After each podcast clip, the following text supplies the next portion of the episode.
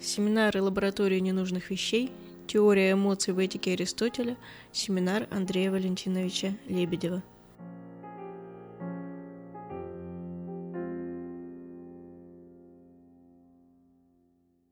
Друзья мои, э, значит, вы помните, я, я начал э, в, первом, в первой лекции, э, в первом семинаре с такой операции, которая на современном компьютерном языке называется zoom out. То есть сначала посмотреть на всю античную философию с высоты птичьего полета, чтобы увидеть как бы, основные русла ее течения, ее движения, основные а, фундаментальные такие школы мысли, особенно такие, которые как бы полемика между которыми по существу и определяла э, движение и развитие античной мысли. Вот. Э, это совершенно не противоречит э, моей критике так называемого эволюционизма, особенно псевдоисторического эволюционизма. Почему я подчеркивал это? эволюционизм э, хорош просто вот в определенных рамках. Понимаете, в, какой-то момент, когда исследователь полностью он фокусируется только на развитии движения Entwicklung, у него, возможно, из поля зрения выпадают э, некие константы античной мысли. Я верю в то, что и в этом как бы я расхожусь с мейнстримом англоязычной современной историографии античной философии, мой взгляд, может быть более античный. Вообще, если я где-то отхожу от этого мейнстрима, то не, не то, что я вам говорю, я выдумываю что-то свое. Я просто возвращаюсь к традиции. Или к традиции там, до, а, до 20 века, или до того времени, когда возобладал в истории греческой философии а, влияние возобладало аналитической школы, либо прямо к античной традиции. Вот. Я считаю, что при реконструкции, интерпретации утраченных систем философских и не только утраченных, мы не можем игнорировать консенсус э, античной традиции. Как его часто полностью игнорирует, отметает э, англоязычная историография греческой философии, особенно начиная с конца XIX века. Э, в некоторых своих работах, вот в, статьях, в статье об идеализме, в ранней греческой мысли, в статье о Пармениде, а, я э, высказываю такую гипотезу, ну, ну, то есть э, идею, которую я стараюсь э, доказать, что это а, поворот, который произошел в этой историографии с конца XIX века, он был мотивирован, в частности, полемикой с, с гегельянством и с немецким идеализмом то, что в наши дни уже, по-моему, совершенно не актуально, поэтому в наши дни можно относиться к этому совершенно э, спокойно. Меня совершенно не волнует, если что-то из того, что я буду говорить, будет отчасти совпадать с тем, что говорили э, немецкие идеалисты. На мой взгляд, это, это просто иррелевантно. Это не имеет это все эм, э, то, что говорили немецкие идеалисты или то, что говорили советские марксисты о греческих философах – это все как бы относится к истории рецепции, reception. Вот. Это не относится, это, это никак не должно влиять э, на наш подход к этой мысли, на, на наш метод и на наши э, заключения. Вот. Э, один из не, не, неприятных как бы, результатов вот этой фиксации на, на развитие изменения э, движений, как я сказал, является, э, с одной стороны, э, игнорирование констант античной мысли, вот, и э, недооценка типологии. В своих исследованиях я придаю огромное значение именно типологизации философских теорий. Ничего оригинального тоже в этой мысли нет. По существу, как бы это вполне согласуется с тезисом Аристотеля о том, что знание единичного невозможно. И что мы, мы, мы знаем только та кафолу, только общее, мы, невозможно знать, то есть научное знание. Да, возможно, империя, возможно, опытное, опытное знакомство с единичным. А, это особенно актуально конечно, и важно, когда мы занимаемся реконструкцией философских систем, восходящих к текстам, которые погибли. А погибли почти, погибла большая часть текстов философских античных, погибли сотни тысяч, э, наверное, текстов и трактатов. То, что до нас сохранилось, это небольшая выборка, которую э, сделали византийцы. Да? После того, как э, Римская империя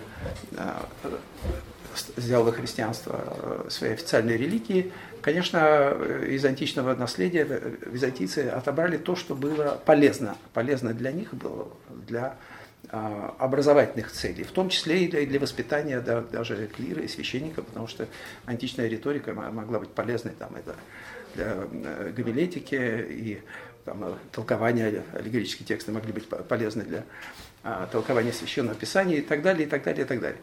Выбрали Платона и Аристотеля. В это время, надо сказать, э, начиная с эпохи неоплатонизма, начиная с Порфирия, начиная с раннего неоплатонизма, э, мейнстрим философский, который был платоническим, ну, мы говорим неоплатонический, опять же, эти философы не называли себя неоплатониками, а они называли себя платониками. Вот.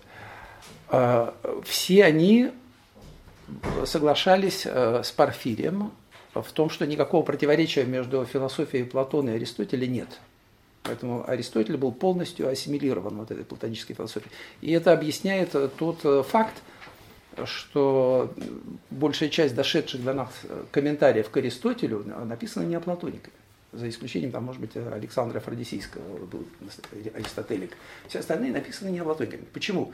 Потому что они действительно верили, что Аристотель был платоником, и что изучение текстов Аристотеля является чудесным, прекрасным введением э, в платоновскую философию.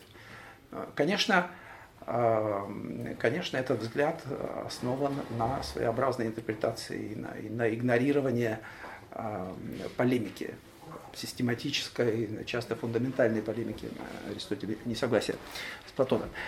Но э, что я хочу сказать? Константы античной мысли, аутентичные формы античной э, мысли. Вот. Э,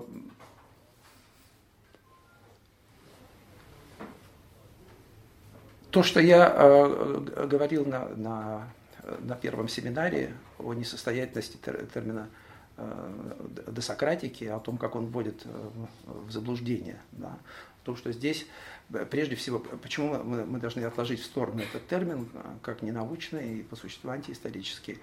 Ну, во-первых, ввиду его хронологических несуразностей, которые из него вытекают, да, потому что досократики по определению же философа 6-5 века, Сократ жил в V веке, значит, Сократ был досократиком, это как-то странно. Но э, главное не это. Главное то, что понятие, понятие этом досократиков искусственном, современном, которое не, не имеет никакого аналога в античной терминологии, правда, э, затушевывается две, э, два очень важных различия. Во-первых, различие между ионийской и италийской традицией в ранней философии, которые были принципиально две разные школы мысли, там не, не, не философские школы, которых было много, это были разные философии. И первая из них, вообще с современной точки зрения, ионийская, она была не вполне философия, она была ближе к науке. И совершенно неверен тезис а, там, Поппера и некоторых других э, о том, что в ранней греческой, в ионийской вот этой философии, точнее говоря, история, исследование природы, что наблюдение не играло никакой роли, что она была чисто спекулятивная, э, теоретическая. Это все неверно, и это все просто основано на плохом, э, отчасти объясняется плохим состоянием источников и э, вводящей в заблуждение дексографии. Да, дексография, то есть поздние тексты, пересказывающие вот эти утраченные сочинения, она часто имеет догматический вид, как в сохранившихся плакета философором. Да. Анаксагор утверждает, что Солнце это раскаленная масса. Анаксимен говорит, что это Солнце подобно э, листу и так далее. То есть э, высказывается голый тезис, который не сопровождается ни доказательствами, ни объяснениями, ни доводами. Между тем, все эти тезисы в изначальном контексте, они имели доводы, и они основывались на доказательствах. Потому что те составители этих доксографических сборников, того, точнее, вот Плакет и Философорум, который до нас дошел в двух редакциях, в редакциях Стабея и Плутарха, скорее всего, были философы из скептической академии в эллинистическую эпоху. Это доказывается прежде всего тем, что Цицерон, доксография Цицерона имеет много общих элементов с этой традицией Плутарха Стабея, а Цицерон пользовался академическими источниками, это традиция Клитомаха. Вот.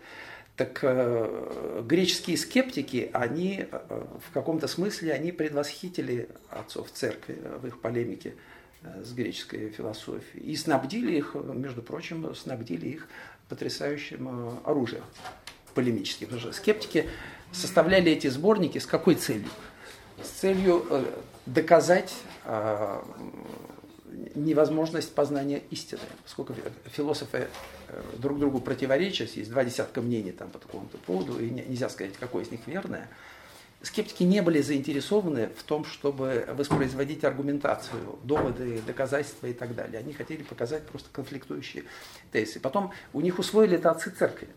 В апологетических сочинениях там, со второго по пятый век, а, когда продолжалась эта грандиозная битва а, между эллинскими философами и христианскими а, апологетами, апологеты постоянно использовали этот аргумент греческая философия несостоятельна в силу диафония.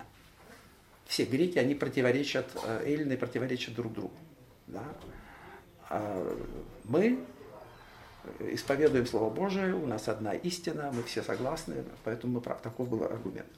Другой аргумент э, был, э, было обвинение в плагиате эллинская философия не оригинальна, она вся украдена у, у евреев или у, у других восточных народов, у египтян или вавилонян, которые взяли это у евреев. Вот, то есть это через, через непрямое не посредство. Вот эти два главных козыря у них были. Не, не, не все украдено, и э, второе, все это искажено и полно э, противоречий. Вот. Важность, э, в чем э, важность и почему это релевантно для, тоже для, для нашего семинара? А, дело в том, что э, типологизация, когда мы занимаемся типологией философских систем, то в какой-то момент мы тоже начинаем видеть, и мы начинаем замечать какие-то, я бы сказал, Э, гомологические закономерности. Существуют некие законы гомология, то есть соответствие отдельных э, философских теорий. И это важно, э, ну это принципиально важно при реконструкции систем, которые тексты, оригинальные тексты, которые до нас не дошли. Правда? Что я хочу сказать? Почему это важно также для реконструкции этической мысли? Э, я считаю, что этические э, теории находятся в определенных гомологических отношениях э, с соответствующими метафизическими теориями. Существует какая-то гомология. То есть они, определенная метафизика, определенный тип метафизики требует определенного типа этики.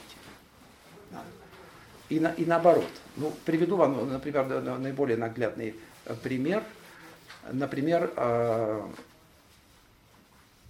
я не, я не знаю такого примера, э, чтобы, например, э, идеалистическая метафизика, типа пифагорейской, лейской, платонической и так далее, метафизика, чтобы она соответствовала и сопровождалась, скажем, гедонистической этикой.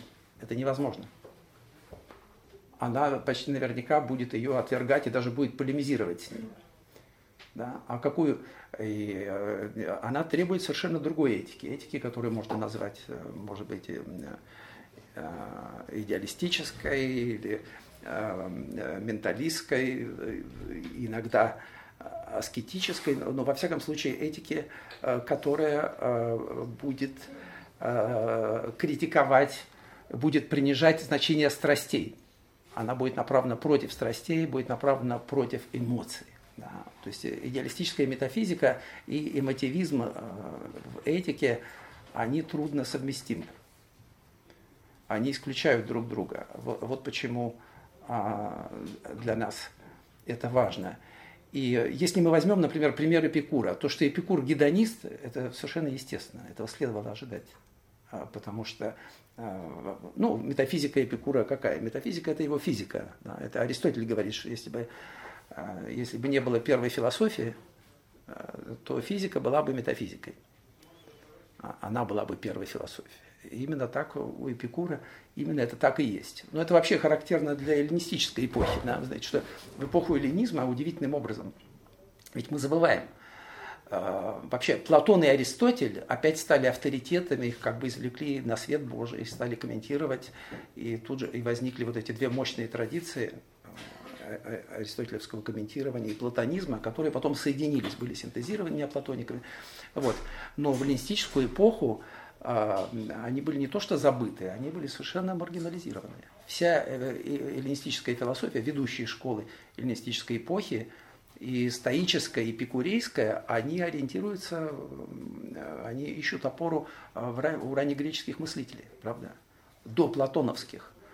А, почему? Именно потому, что они отвергают, э, они отвергают э, идеализм в метафизике. А отвержение идеализма совсем не означает, однако, э, обязательно, скажем, там, это было неправильная, неправильная такая гомология. Тут нет никакой гомологии. Отвержение идеализма не обязательно сопровождается какой-то формой атеизма. Почему? потому что со времен Гераклита возникло э, такое своеобразное, новое своеобразное учение, вот, э, которое соединяло парадоксальным образом соединяло натуралистическую как бы, физику, она же э, метафизику, э, в общем, с э, теологией, с учением о Боге, которое совершенно четко имело религиозную, религиозно-нравственную составляющую. Да. Стойки, стоическую философию совершенно неправильно некоторые исследователи иногда называли материалистической. Это подход чисто формальный. Да? Раз стойки говорили, что Хрисип говорил, что все, все есть тело, даже добродетель есть тело, э, все есть тело, все телесное, все трехмерное. Это не значит, что они были атеистами. Почему? Потому что я думаю, что говорил вам э, и вначале, очень важно не упускать из виду, важно различать э, в античной мысли, в греческой мысли два типа пантеизма, которые часто смешиваются. Что такое пантеизм? Да? Пантеизм – это уравнение, основано на уравнении Спинозы «Deus sive natura» – Бог равнозначен природе. Но тут есть одна тонкость. Да? Э, есть две интерпретации этого уравнения, одну из которых я называю натуралистической, а другую религиозно-нравственной. И они и, и дают два типа пантеизма, которые не просто различен, а часто находятся в конфликте, прямо противоположен.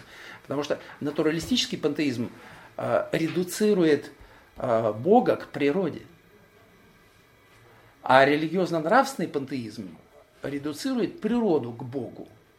Мы вспоминаем э, стихи Тютчева здесь, да? Не то, что мните вы, природа. Ну вот. А, природа это, это вовсе не, не такая цепь событий, происходящих по, по законам механики.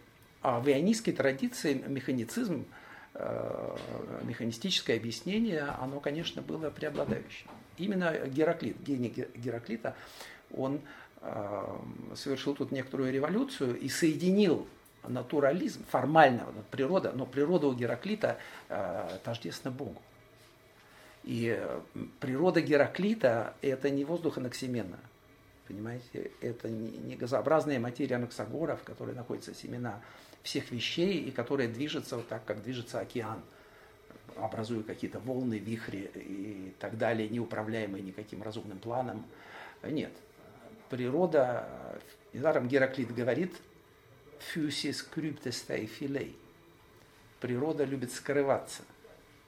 И это его скрытая природа, э, конечно, природа в данном случае означает сущность вещей. Это не натуралистическое понятие. природы. Она отождествляется с вечно живущим огнем, который очень далек вообще от материального. Это надо смотреть э, чисто формально. Аристотель вот тут делал большую ошибку. Аристотель надо делать ценные наблюдения, там, э, ценные обобщения. Э, он, например, совершенно правильно различал две группы теорий материи в раннегреческой мысли. Теорию единого субстрата с одной стороны, и с другой стороны теорию смеси вот эта теория смеси, она, собственно, и есть механистическая теория материи, потому что э, теория единого субстрата могла быть, и это было сделано Гераклитом, она могла быть реинтерпретирована в телеологическом ключе. Да, если приписать этому единому субстрату, приписать ему волю, приписать ему ум, как, э, как и было сделано потом э, некоторыми э, мыслителями, там, вроде Диогена Аполлонийского, но приписать ум смеси было очень трудно. Потому что смесь состоит из множества э, разделенных корпускул. Именно из этой ионистской теории смеси потом развилась греческая атомистика. И, и, и возникло учение, так я считаю, так не считает э, э, мейнстрим англоязычной историографии греческой философии, там часто преобладает точка зрения, что определяющими, определяющими такими порождающими факторами греческой атомистики якобы э, был Парменид и элейская метафизика. Я считаю это не просто неверным, а просто абсурдным. Это просто абсурд. Да, потому что, прежде всего, потому, потому что атомы Демокрита не состоят из нуса, они не состоят из чистой мысли. Они атома именно потому, что их нельзя раздробить, разделить ничем. Они абсолютно вечные. Это действительно твердые вот такие куски. И это имеет в виду Платон в своем мифе о гигантомахе, в софисте когда он иронизирует над философами, которые считают реальным только а, вот это, то, что твердое. Да? Эм, э, это ошибочная точка зрения. Э, Парменид, вообще, если, если посмотреть на влияние Парменида в истории греческой мысли, оно было очень ограниченным. Понимаете? И это опять напоминает, я говорил о типологии, типологизация. Знание типологии это, – это знание тоже э, школ мысли, знание традиции, и, э, которое дает понимание, э, понимание родственности или различия каких-то учений. Мы всегда тогда можем предсказать, кто кому будет друг и кто с кем будет полемизировать. Например, это физикалистская интерпретация Парменида – она совершенно не, не может нам объяснить, э, почему. А, ну, во-первых, Аристотель высказывался об э, элейской доктрине очень-очень скептически, так э, иронически, намекая, что это принимать это буквально, вот этот тезис да, о том, что физического мира нет, фактически нет, это граничит с майностью, это, это вообще граничит с безумием. Да, никто это всерьез не будет принимать. Точно так же, ну, Платон нам говорит в Пармениде, что Парменида высмеивали, когда он опубликовал свою когда стала известна его поэма, вот, а Зенон взялся ее защищать. Именно Зенон поэтому выдвинул свои э, парадоксы, чтобы показать, что э, если согласиться с доводами противников Парменида, то результаты будут еще более абсурдными, э, чем то, что они приписывают Парменида. Эпикуреец Колот, например, написал целое сочинение против Парменида и обвинил его, ну, мы на современном языке мы бы сказали, что он обвинил его в материализме в том, что он упраздняет физический мир, Парменид, и в том, что он уничтожает, там э, так юмористически сказано, э, поле Исоикуменос, населенные города Европы и Азии уничтожает. Условно, это ядерная бомба. Да? Почему? Ничего этого нет. Всех этих людей это ничего не, существует. Это что-то колышется перед глазами. Это так колод издевался над ним. Вот. Э, то есть, как это может быть? Вот, я, я вам говорил, как важен консенсус античной традиции. Конечно, с другой стороны, кто симпатизирует Платону? Э, Промениду? Платоники. Кто ответил на критику Колота? Ответил платоник Плутарх, который э, поставил его на место и показал ему, что э, Променид не уничтожал города Азии и Европы, они прекрасно существуют, просто что он, как и Платон, различал иерархические уровни бытия. И он вот, подную реальность, единое, он ставил выше, чем чувственный мир – а при этом он занимался естественными науками, медициной, биологией. У Парменида была даже своя теория э, рождения гермафродитов, как рождаются гермафродиты. Вот. Вот что дает нам типологизация. Вот яркий пример того, как игнорирование типологических различий приводит к неправильному толкованию памятников, их интерпретации, я привожу в моей, в моей статье о дарвинийском папирусе, которая теперь доступна на, на моей странице на сайте Академии ИДУ, она опубликована.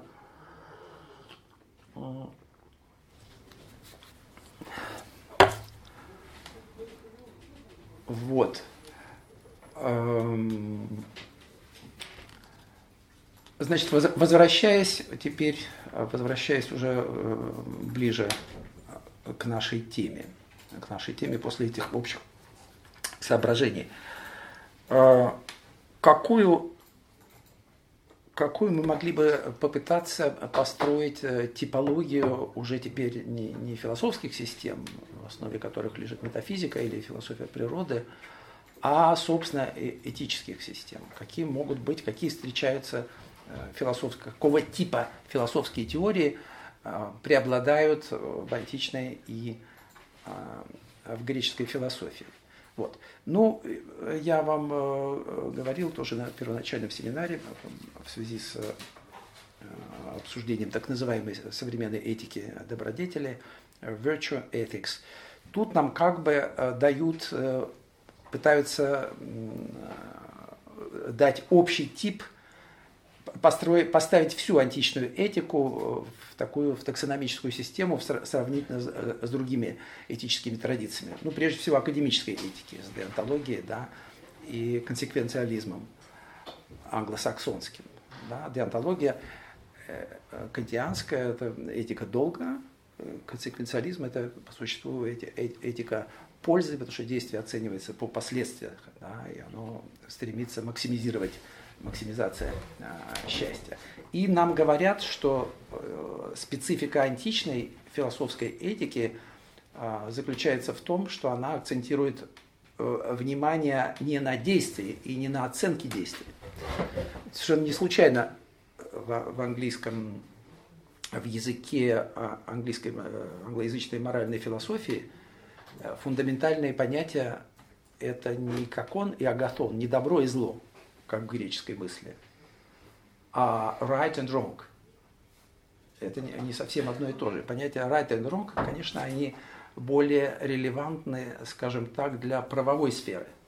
Да, они более полезны также в юридической сфере, чем понятие добра и зла. Это такие философские понятия, из которых э, юристу трудно исходить. А это right and wrong, потому что есть действия, которые правильные, могут быть оправданы, есть э, действия неправильные, вот, э, которые э, часто должны быть даже наказаны.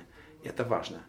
Вот. Так вот, нам говорят, что античная этика, греческая этика, она фокусируется вовсе не, не на этом, она фокусируется на типе морального субъекта, на типе моральной личности. То есть оно, во-первых, греческая этика, поскольку она этика добродетели, так нам говорят, она, с одной стороны, неразрывно связана с моральной психологией, а моральная психология, э, конечно, включает прежде всего вот теорию страстей, эмоций и, и разума, и взаимоотношения эмоций и, э, и разума.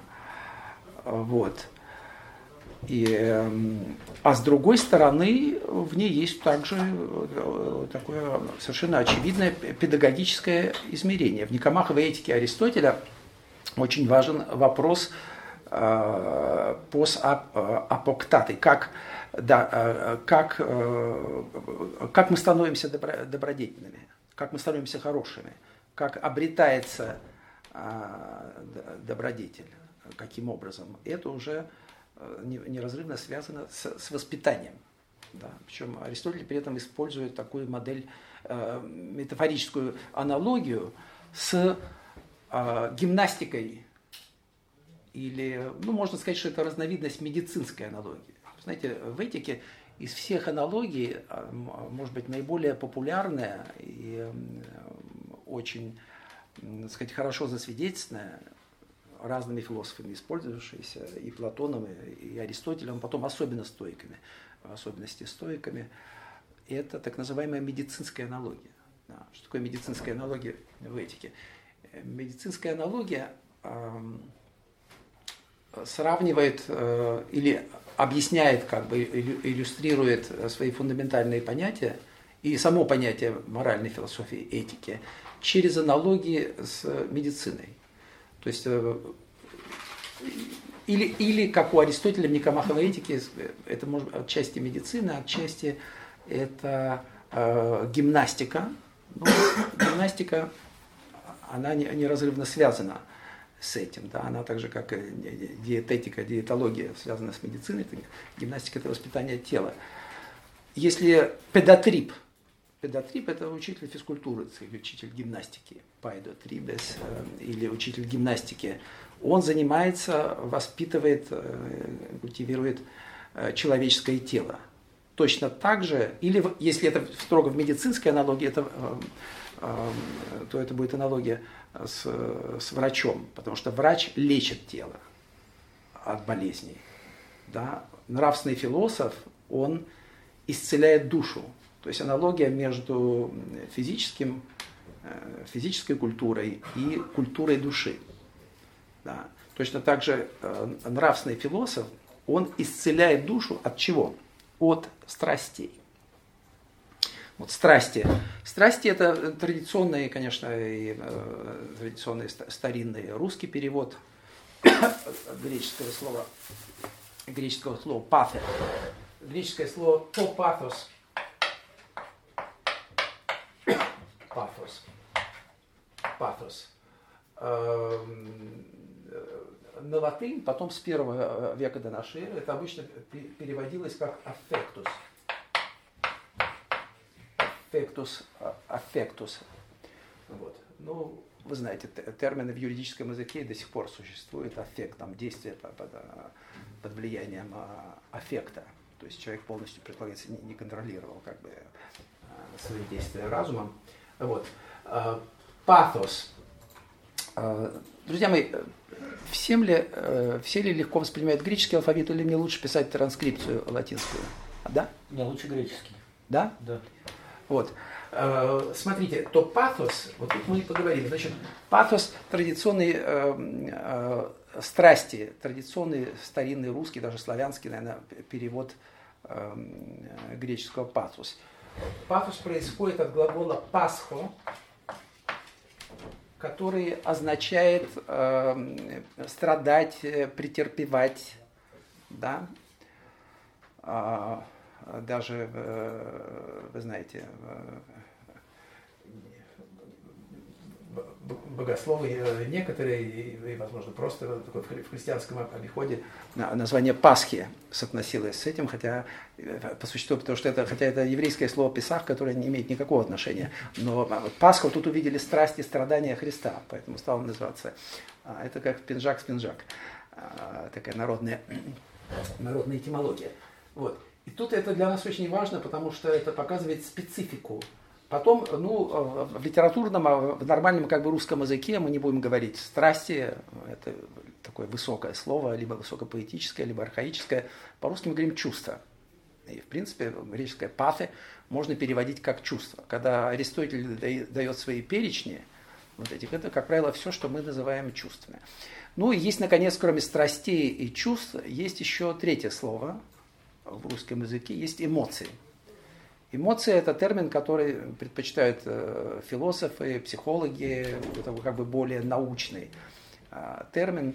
Ну и соответствующая огромная литература, которая сейчас э, существует, и э, психологическая, антропологическая, философская, этическая, и в том числе и антиковеческая – в античных теориях эмоций, а она вся оперирует вот этим термином emotions. Emotion, они переводят греческое, греческое пафе. В чем специфика, э, чем это отличается и что нам надо здесь иметь в виду, вот э, специфика термина? Э, в русском языке чувство, слово, слово чувство, оно может применяться как к внутренним чувствам, да, как любовь, страх, сочувствие, там, и, и, так далее, разные чувства, так и к ощущениям. Мы говорим об органах чувств.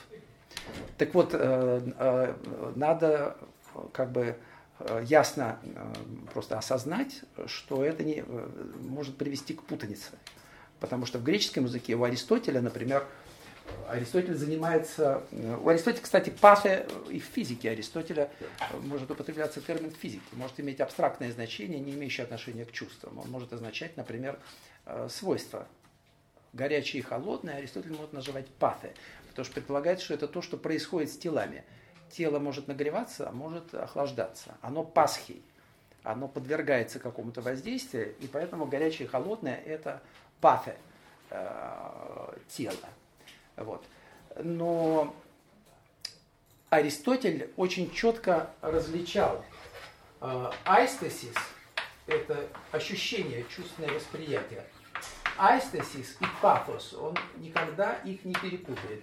Если он говорит о человеческих эмоциях, он, конечно, будет говорить только пафе, но он никогда не может... Э, э, айстесис э, – это чувственное восприятие, которое противопоставляется э, логосу, разуму. У человека есть разумная способность, то логикон, да, и у него, это в психологии Аристотеля, и у него есть э, такая когнитивная способность чувственного восприятия, то аэстетикон. Вот. Аристотель не смешивает, для него это совершенно разные понятия. И в чем их еще различие? По-русски мы и там, и там можем говорить чувство. Да? По-гречески это, это, это различается четко. И Аристотель в Никомаховой этике даже подчеркивает, когда он э, рассуждает о том, чем могла бы быть вообще э, добродетель. Потому что она явно в душе находится, ну, арете, вот это э, доброта, это совершенство нравственное. И он сразу исключает, что она могла бы быть, что в душе есть айстесис, там есть чувственное восприятие, есть чувство. Добродетель не может быть она не может быть. Почему? Потому что э, чувственное восприятие, говорит Аристотель, оно удемиас праксиос архе. Оно не является началом никакого действия. То есть человеческое действие не может э, возникать от ощущения. Ощущение этически нерелевантно. Аристотель его выносит за скобки. Он занимается чувственным восприятием в трактате «Перипсюхес» у души, да, это я вам говорил, что надо различать натуральную психологию Аристотеля и моральную психологию. Вот в Никомахова этика, она, конечно, э, именно в Никомаховой этике он занимается моральной психологией. Поэтому он будет говорить там о патhe, но он не будет говорить об аэстесис. Хотя, там есть интересное исключение. Вы знаете, все-таки термин аэстесис э, фигурирует и в Никомаховой этике. Очень редко, э, в специальном таком употреблении, но э, речь идет о том, что в контекстах, где э, речь идет о том, что, например, э, когда нам надо действовать мгновенно, как мы будем стоять и вычислять эту золотую середину, да, как надо действовать, не слишком так, не, сли, не слишком сяк, тогда, очевидно, просто не будет времени. И когда надо действовать моментально, тогда Аристотель говорит, надо опираться на айстесис. То есть мы бы сказали, что он хочет здесь выразить понятие интуиции надо действовать по, по мгновенному схватыванию. Вот ощущение, оно схватывает мгновенно ситуацию, и ты вот э, действуешь э, айстеси. Но это очень редко, очень редкое употребление. Вот. А айсти в смысле, и оно не означает прямо вот чувственное восприятие в противоположность рациональному познанию. Оно именно выражает понятие интуиции. Хотя в других контекстах интуицию, понятие интуиции выражает понятие нуса. Нос. Э, греческое э, фундаментально, очень, очень важное, фундаментально важное понятие и философии Платона, и Аристотеля. Нус, ноос, отсюда ноэсис, ноэтика, э, это, конечно, высшая когнитивная способность. И у Платона, и у Аристотеля. Разница терминологическая в том, что Платон в государстве различает нус и диануя –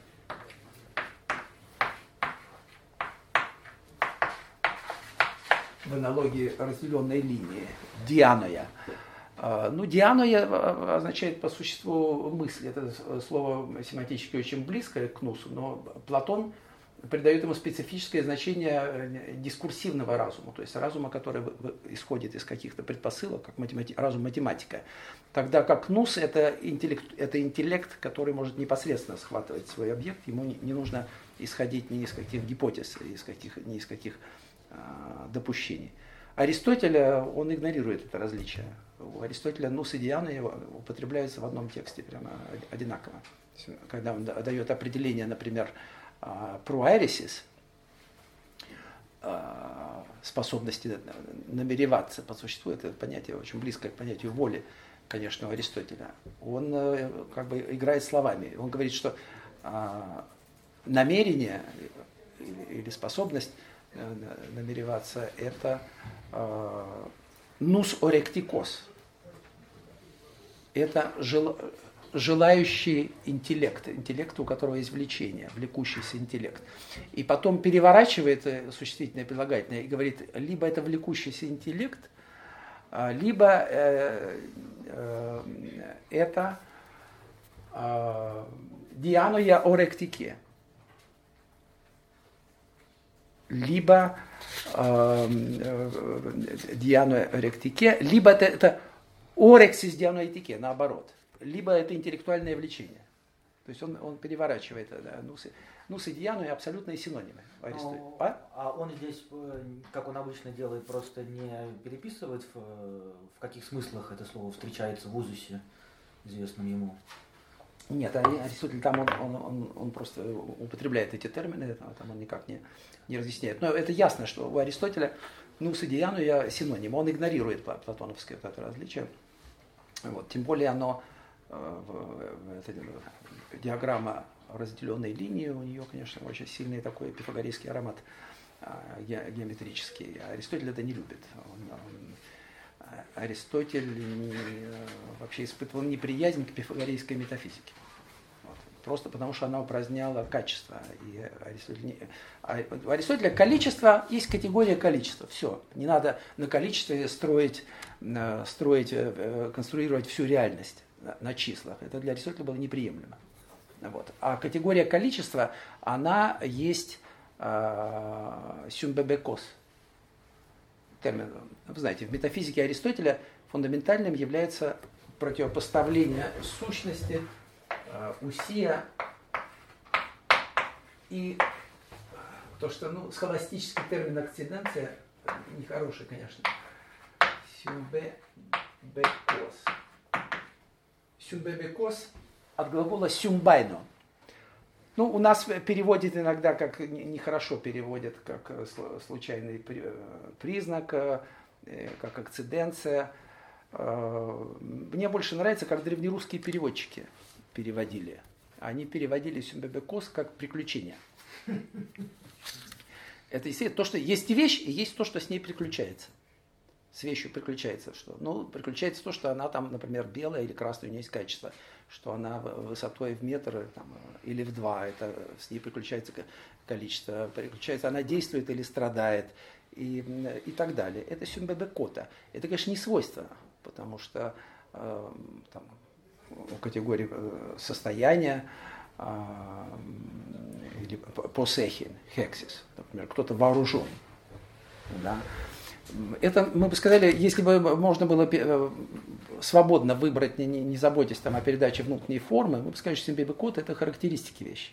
Все, как ее можно характеризовать, описать, все, что можно э, перечислить, которые, все типы предикатов, которые можно высказать о какой-то о какой-то вещи. Так вот, у, у Аристотеля, аристотелевская теория категории, в частности, служит ему довольно таким мощным орудием для э, критики э, платонизма и, и платонической теории э, единого добра.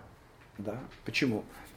Потому что Аристотель говорит, платоники говорят об, об едином благе, а выше об, об этой идее добра. А Аристотель говорит, простите, но ведь добро сказывается во всех категориях, а категории 10. Да? Не, не только добро в категории а, сущности, это, например, он приводит пример нус или бог, аристотелевские примеры доброй сущности, хорошей. Вот. А, кроме того, есть добро, добро там в, в, категории качества, или даже в категории времени есть добро. Например, там кайрос, своевременное. Да? Всюду можно найти. Или в категории количества тоже есть добро. Это метрон, мера, потому что мера – это что-то хорошее в, против, в противоположность отсутствию э, меры. Вот. Так, э, значит, мы говорим сейчас о, о, о терминологии, связанной с эмоциями, э, страстями, и чем она отличается.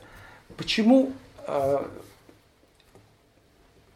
возникает вопрос, почему большинство греческих философов, для большинства греческих философов, или, по крайней мере, для э, значительной их части, э, патос э, имело, могло иметь негативную коннотацию. Потому что нам это кажется странным, правда? Потому что, ну, понятно, что мы говорим о чувствах, и вообще чувство это прекрасно, со времен романтизма никто не осуждает чувства, и художник их выражает, и, и, и так далее, и так далее, и так далее. У Аристотеля этого нет, такого представления. И то, что э, греческое пафос, оно этимологически означает э, претерпевание. То есть э, патос, это чувство понимается не то, как э, я, то, что находится в моей душе, и то, что я, я выражаю. Это то, что со мной происходит. И то, что в некотором смысле происходит со мной вопреки моей воле. Патос. Отсюда, и поэтому до сих пор в юриспруденции действовать под действием аффекта, это значит, был не совсем я, а как бы. Пасху – это то, что со мной э, случается. Да? Когда, там, как Сафо описывает, когда охватывает ее, ее страсть. Вот. А добродетель, она, конечно, прямо этому противоположна. Надо сказать, что пасус противоположна логосу. В греческом, в греческом понятии логоса присутствует также определенный элемент, который мы, мы могли бы как-то связать, он не, не означает прямо волю, логос. Но дело в том, что логос, особенно в более раннем употреблении, Э, логос, э, как бы в нем присутствует такой персональный элемент. Логос это то, что я лего, это то, что я говорю. Вот, вот это я, которое там скрывается, оно содержит элемент воли. Понимаете? Поэтому логос может выражать мою свободу. Но пафос никак. Потому что пафос это то, что происходит извне и хватает меня. Меня хватает страх, меня хватает жалость, э, меня хватает любовь. Хотя, как мы сказали, конечно, были философы, э, были гедонисты в греческой этике. Была целая школа э, Киренская, Аристипа и товарищи, вот, э, которые считали хедоне, хедоне удовольствие и э, люпы. Да, хедоне, волюптес, и сейчас э, люпе, Люпе – это печаль, огорчение, ну, можно переводить как, либо переводит как удовольствие и страдания, либо как радость и печаль, либо этимологически, посмотрите, хедоне. Этимологически э, вы будете удивлены, слово хедоне э, этимологически родственно русскому сладкий.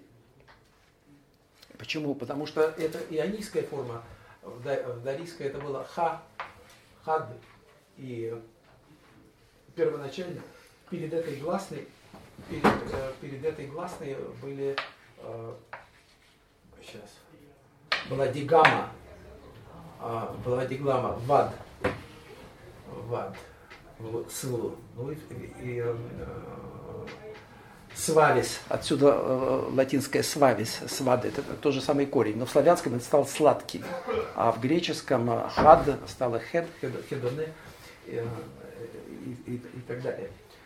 Вот. Эм, хедоне. Так что можно сказать, что это наслаждение изначально. Хедоне. Когда мне что-то кажется э, сладким. Да?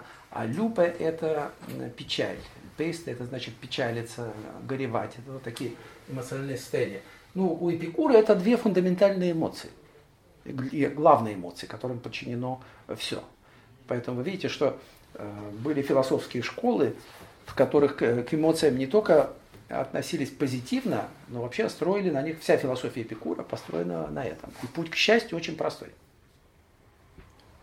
Вот. очень простой. Надо, чтобы э, в душе надо искоренить всякую физическую боль, во-первых, которая называлась также отдельно алгос, и потом всякую печаль из души, которая, как правило, вызывается страхом и негативными деструктивными эмоциями. После этого в тот момент, когда э, исчезают последние следы печали из души, ну, там вместо люпы появляется хидена, и человек, человек счастлив.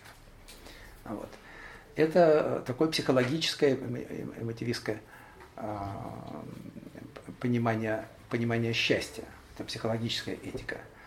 Вот. Были, да. Можно уточнить про связь айстесис и пате с действием у Аристотеля? Mm. То есть айстесис не может быть началом действия, а пате может быть так, началом действия. Так Аристотель говорит, да. Пате еще как может, да. Вот, э, просто э, Аристотель же неоднократно повторяет, что такое, чем, что такое арете, к чему она имеет отношение. Потому что арете – это как бы э, главный предмет Э, этической философии по существу. Ну, хотя эвдаймония, счастье, она аксиологически как бы стоит выше. Это есть высшее добро для человека, счастье. Поэтому этика Аристотеля, она эвдемонистическая, скорее, чем аретологическая, скорее, чем этика добродетели. Были, были э, конечно, были философы, такие, например, стойки и некоторые, некоторые сокрайки, у которых э, этика скорее может быть охарактеризована именно как этика добродетели. Потому что для стойка добродетель, арете – это все. И э, с того момента, как э, достигнуто арете, человек уже счастлив. И эта арете, она неотъемлема, ничто не может ее отобрать у человека. Вот. И, и парадокс стойков заключался в том, что они считали все внешние э, блага, формы добра от безразличными.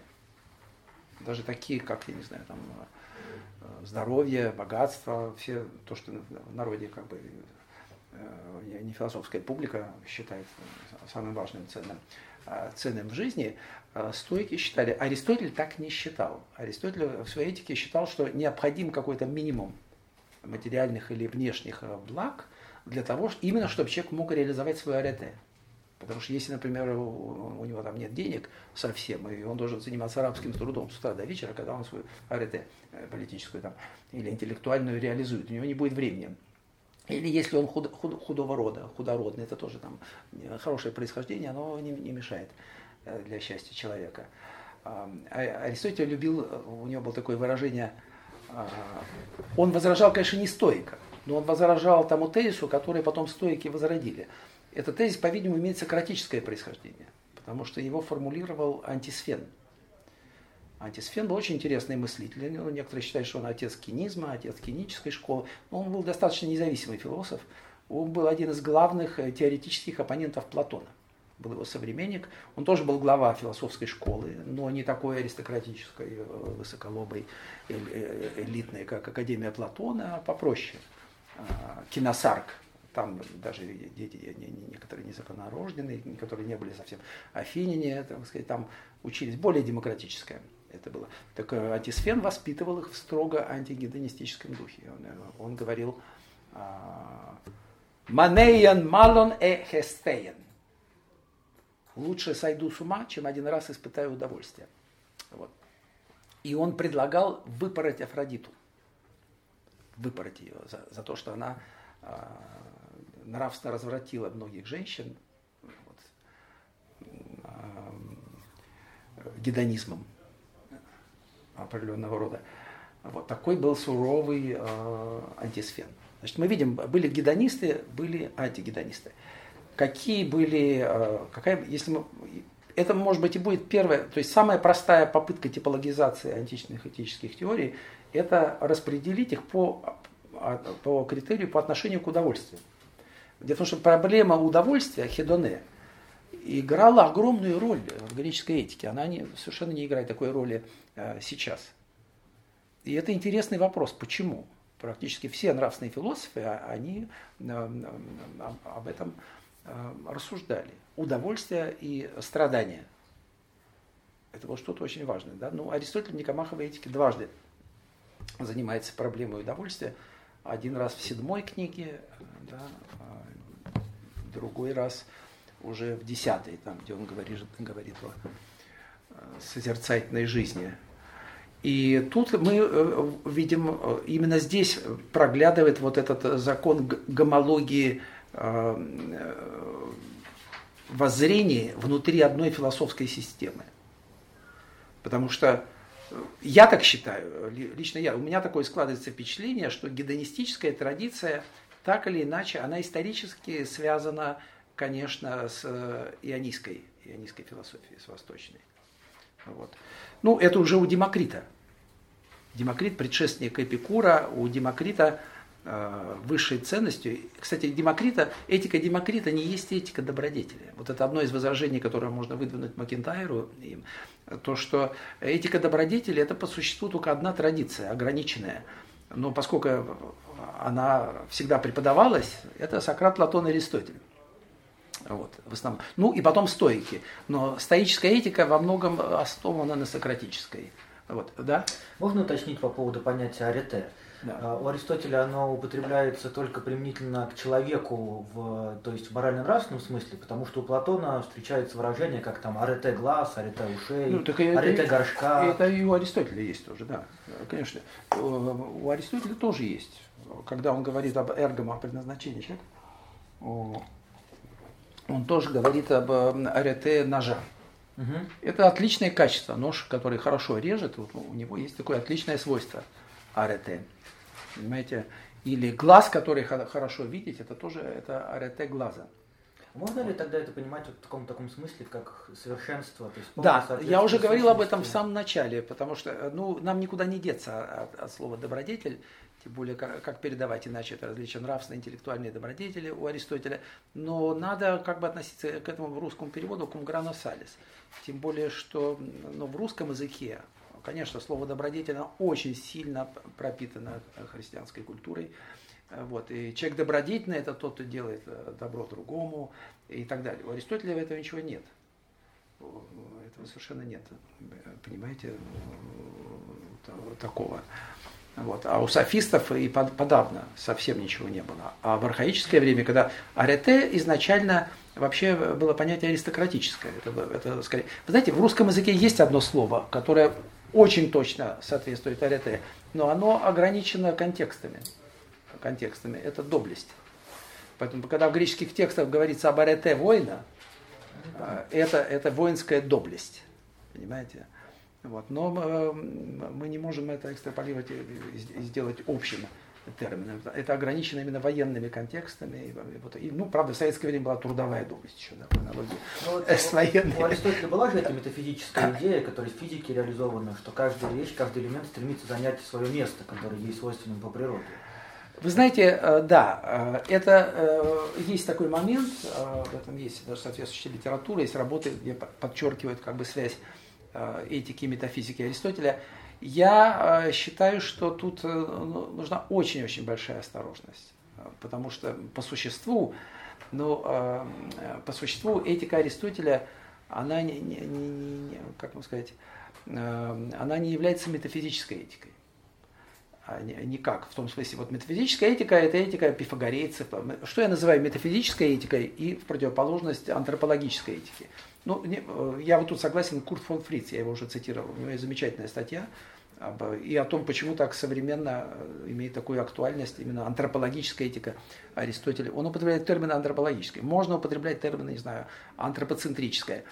Это совершенно четко проглядывается, это очень будет, будет важно для нас, конечно, при, тоже при попытке построить другую, там, э, может быть, чуть более сложную типологию этических систем, разделение на этику э, метафизическую и этику антропологическую. Метафизическая этика я называю, ну это сокращенное, сжатое выражение вместо этика, имеющая а, метафизическое обоснование. Ну, для краткости можно называть ее метафизической.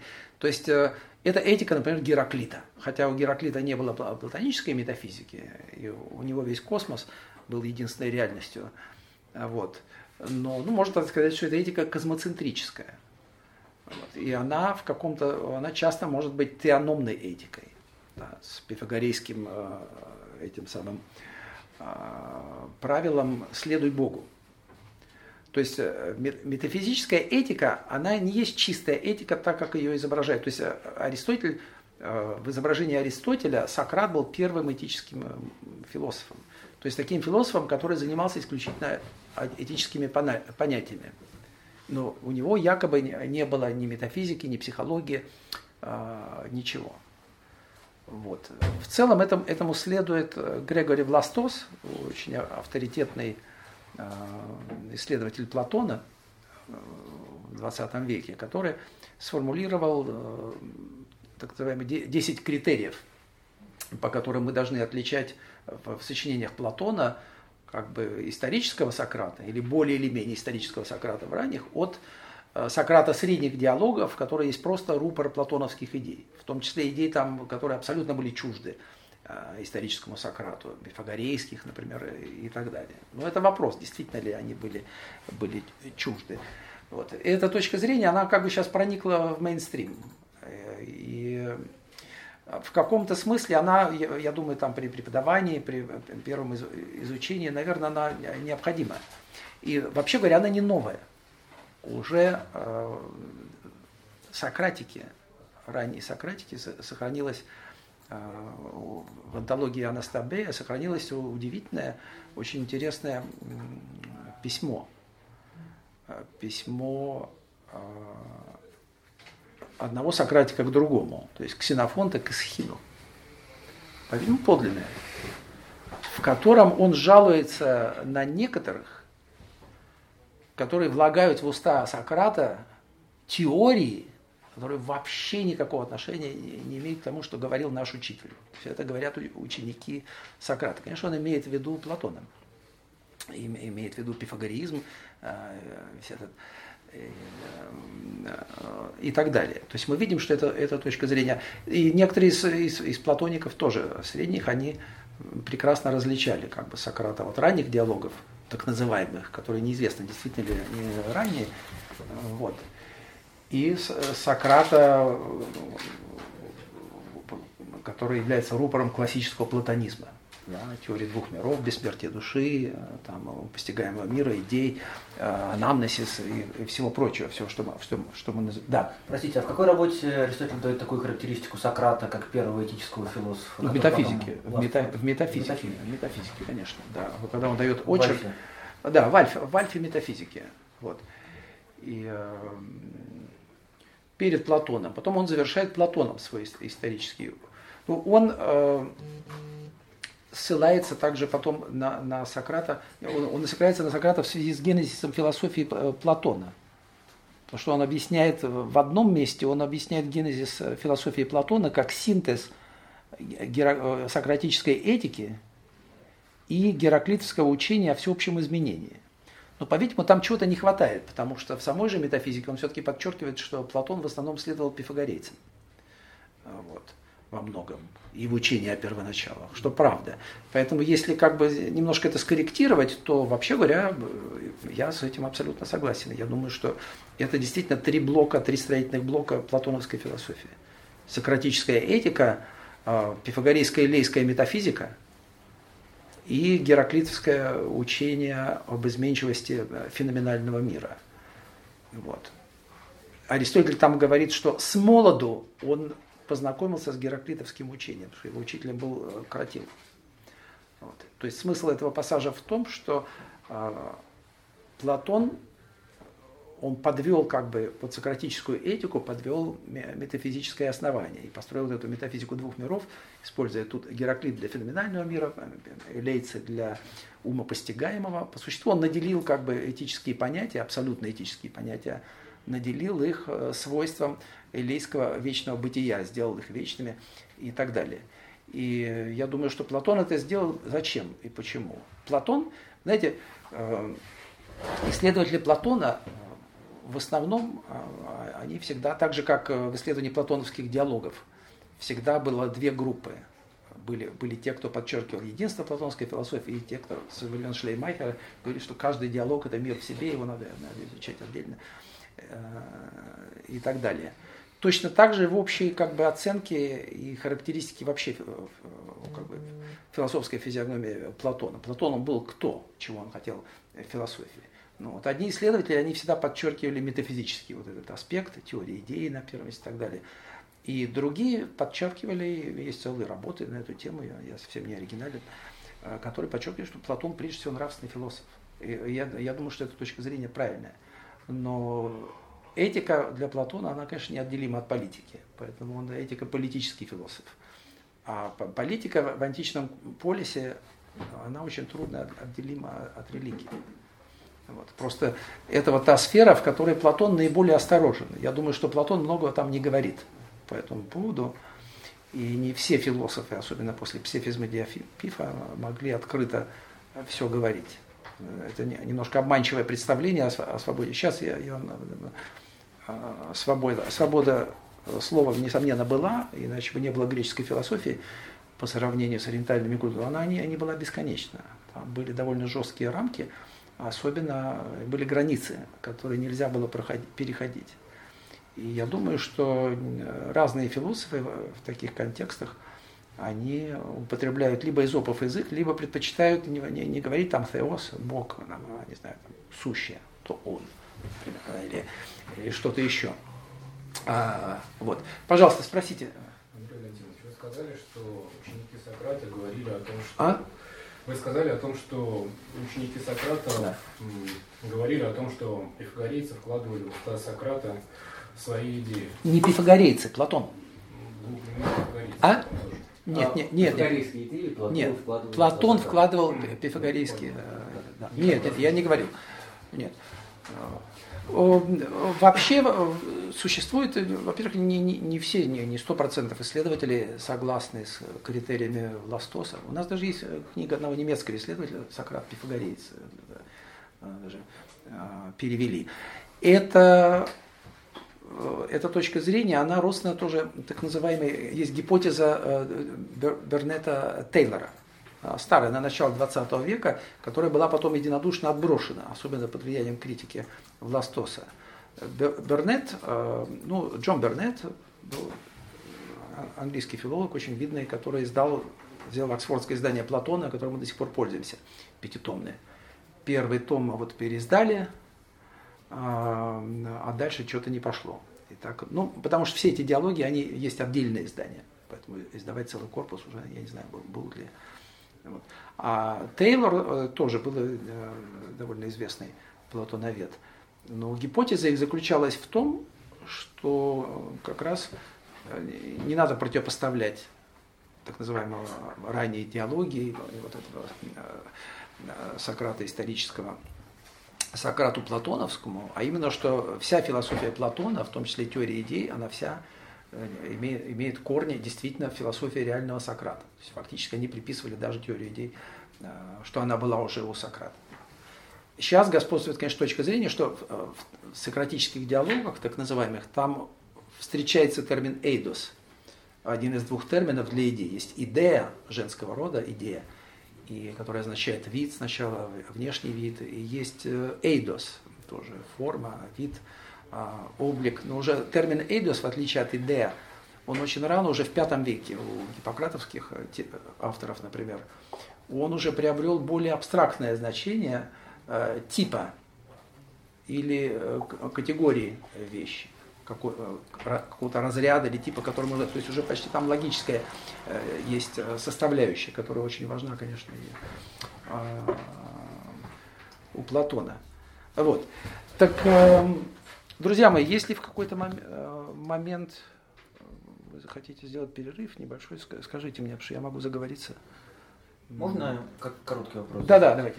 Все-таки вот про арете ножа. Как вот э, подходить к такому словоупотреблению Аристотеля? Нужно ли сказать, что это по смыслу две разные сферы и не нужно смыслы из одной соотносить со смыслами из другой? Или все-таки как-то их можно соотнести? А... И еще, если можно, в пандан, да, да. про соотношение арете и интеллехии. Просто к тому, что э, если э, арете как вот некоторое ну, совершенное качество, да, то, что для воина будет доблесть, для mm-hmm. там кого-то другого, для гончара будет что-то другое, mm-hmm. там некое совершенство в его техне. Да.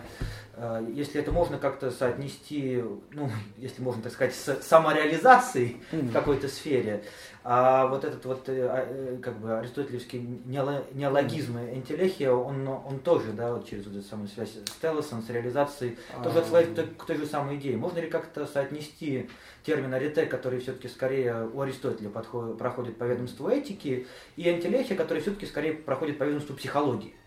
Нет, энтелехия, конечно, это, это термин и аристотелевской метафизики. Ну, и метафизики, разумеется. Но я вам хочу сказать, что, во-первых, термин энтелехия, насколько я знаю, в этике Аристотеля вообще не встречается. И это не случайно. Это не случайно. В свое время такие авторитетные комментаторы, авторы самого такого детального, объемного комментария Камахаэтики, Готье Жалев, они как раз указывают на то, что нет никаких следов метафизической терминологии э, в этике Аристотеля, о которой мы бы ожидали. Мы бы ожидали, например, что когда Аристотель э, говорит о том, что в первой книге «Удемия арете», имея в виду нравственный добродетель, э, «энгигнетай хемин фюсей», ни одна, никакая нравственная добродетель не является у нас врожденной. Мы не рождаемся добродетелями. То есть э, все аретай, все вот эти отличные э, качества, эти превосходства, они достигаются потом путем э, научения или упражнения. Аскисис, упражнение. Недаром он берет термин, который аналогичен, кстати, гимнастике и спорту. Да? Так же, как тело закаляется, как его воспитывают, придают ему форму, а, точно так же с человеческой душой. Я думаю, что это не случайно. Но мы бы ожидали, например, что когда Аристотель, да, когда Аристотель говорит, что с одной стороны, как бы получается, что у человека есть задаток, задатки к добродетели. Почему он не употребляет? Мы бы ожидали здесь, почему он не говорит, что там есть дюнамис и энергия, что есть возможность добродетели, он не употребляет, он избегает этой терминологии. Понимаете? И это тоже является важным аргументом э, против того, чтобы считать э, этику Аристотеля метафизической. Что касается телеологии, ну, поймите, это все обратимо. А, там биологии, метафизике Аристотеля, да, э, телеология. Но, но эта телеология, почему не сказать наоборот, что она взята из этики? Ведь э, философия природы Аристотеля телеологическая, ну, он же говорит э, по существу во второй книге физики, э, природа – это возврат к мифологическому антропоморфизму. Природа у него действует как человек. Понимаете? Поэтому что откуда взято – это хороший вопрос навеяно это здесь метафизикой, в чем я сомневаюсь, или наоборот, э, аристотелевская метафизика, у нее, с моей точки зрения, несомненно, есть мифопоэтический субстрат. И это архаическая вещь, это самая архаическая часть учения Аристотеля, поэтому, так же, как его философия природы.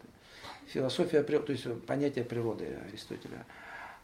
Физика Аристотеля, с моей точки зрения, это не общепринятая точка зрения, и тем более его метафизика, они были мертворожденными в момент, когда они появились на свет.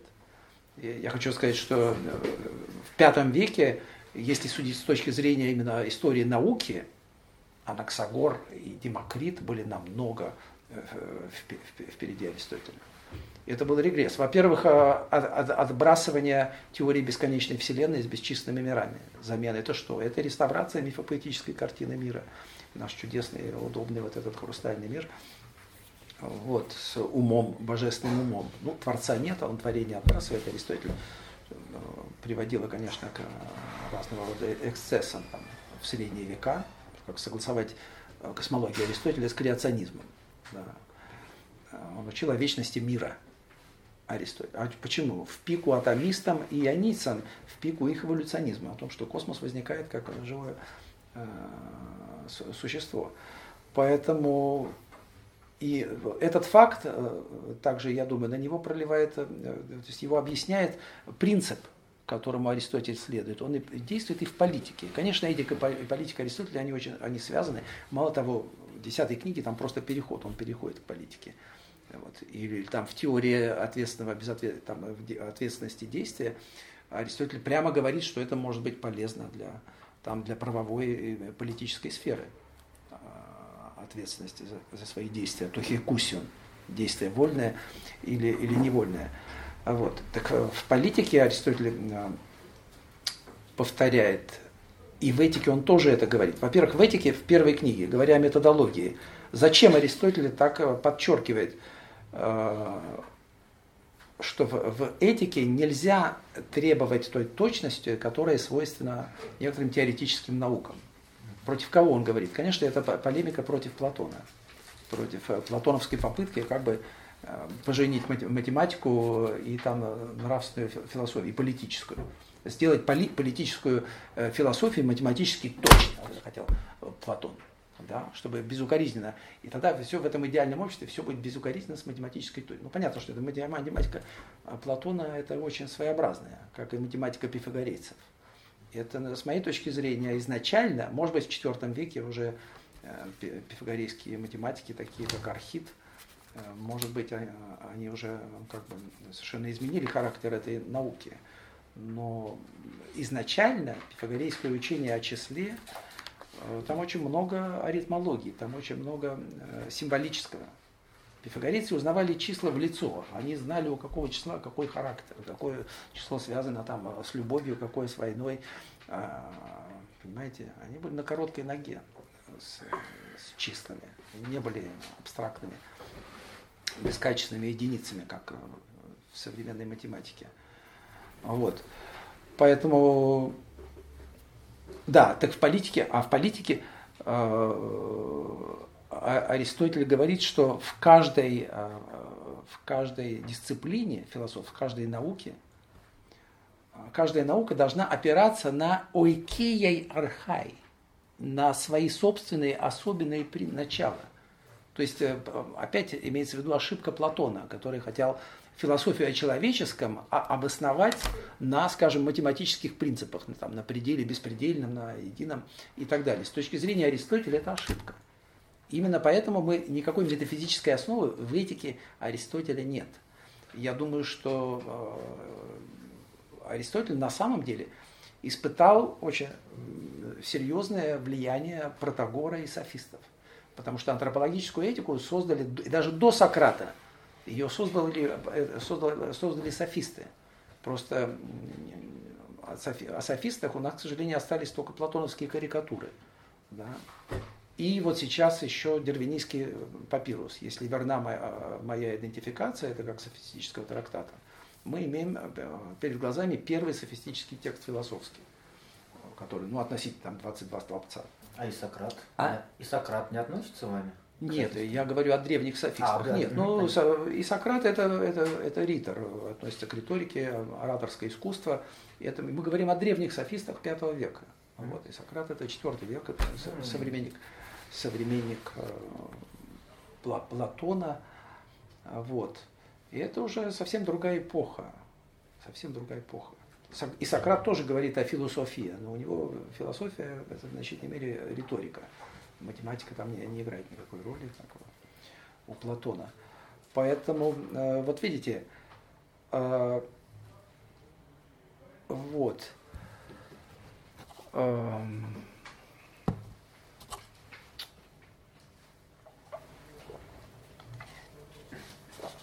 ну, если хотите, мы можем здесь сделать небольшой перерывчик. Если есть какие-то вопросы по поводу да, этого. Да, да.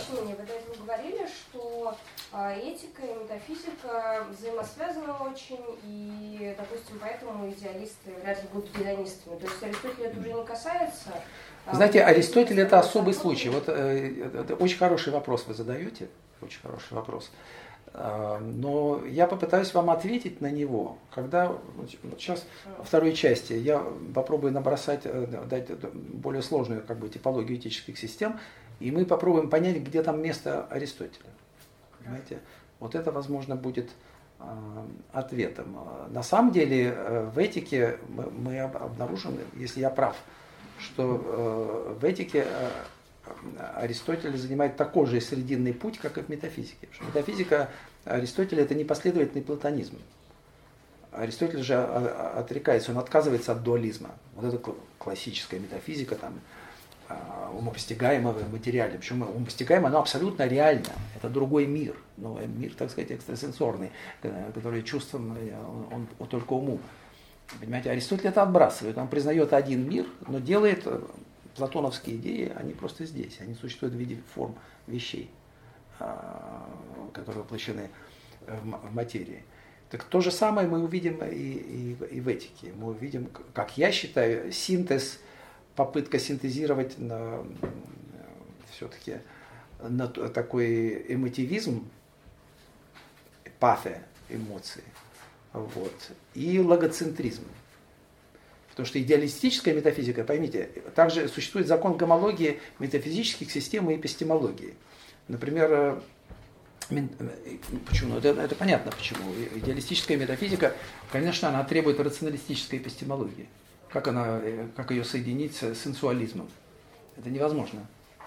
Понимаете? Именно поэтому платоновская философия строго рационалистична, э, так же, как и Лейцы, например. Ну, Парменид – это э, как бы апофеоз, это суперрационализм. Хочешь познать истину, закрой глаза, заткни уши, отключи все чувства, потому что они обманывают, и следуй только чистому логосу. Вот. Источник знания – чистый логос. Вот это рационализм. Мы понимаем, что вообще термин рационализма э, надо, надо помнить. Э, конечно, он многозначен, не надо путать никогда два э, значения – Одно дело рационализм э, как общий тип мировоззрения и в обиходной речи даже мы говорим, что он рационалист. Рационалист – это человек, который обычно там скептически относится к религии, требует научного объяснения всего. Вот. Но с другой стороны, в эпистемологии, в теории познания, это школа мысли, которая признает разум единственным источником истины. И вот в этом втором смысле это вполне соединимо с мистикой, с мистицизмом. И, то есть противоположно рационализму э, в первом месте значении. Вот Платон, он был рационалистом, конечно, во втором смысле, не, не, не в первом а, совсем. Понимаете? Ну вот. Асенсуалист. А? Асенсуалист. Да. Хорошо, друзья мои, давайте небольшой перерывчик.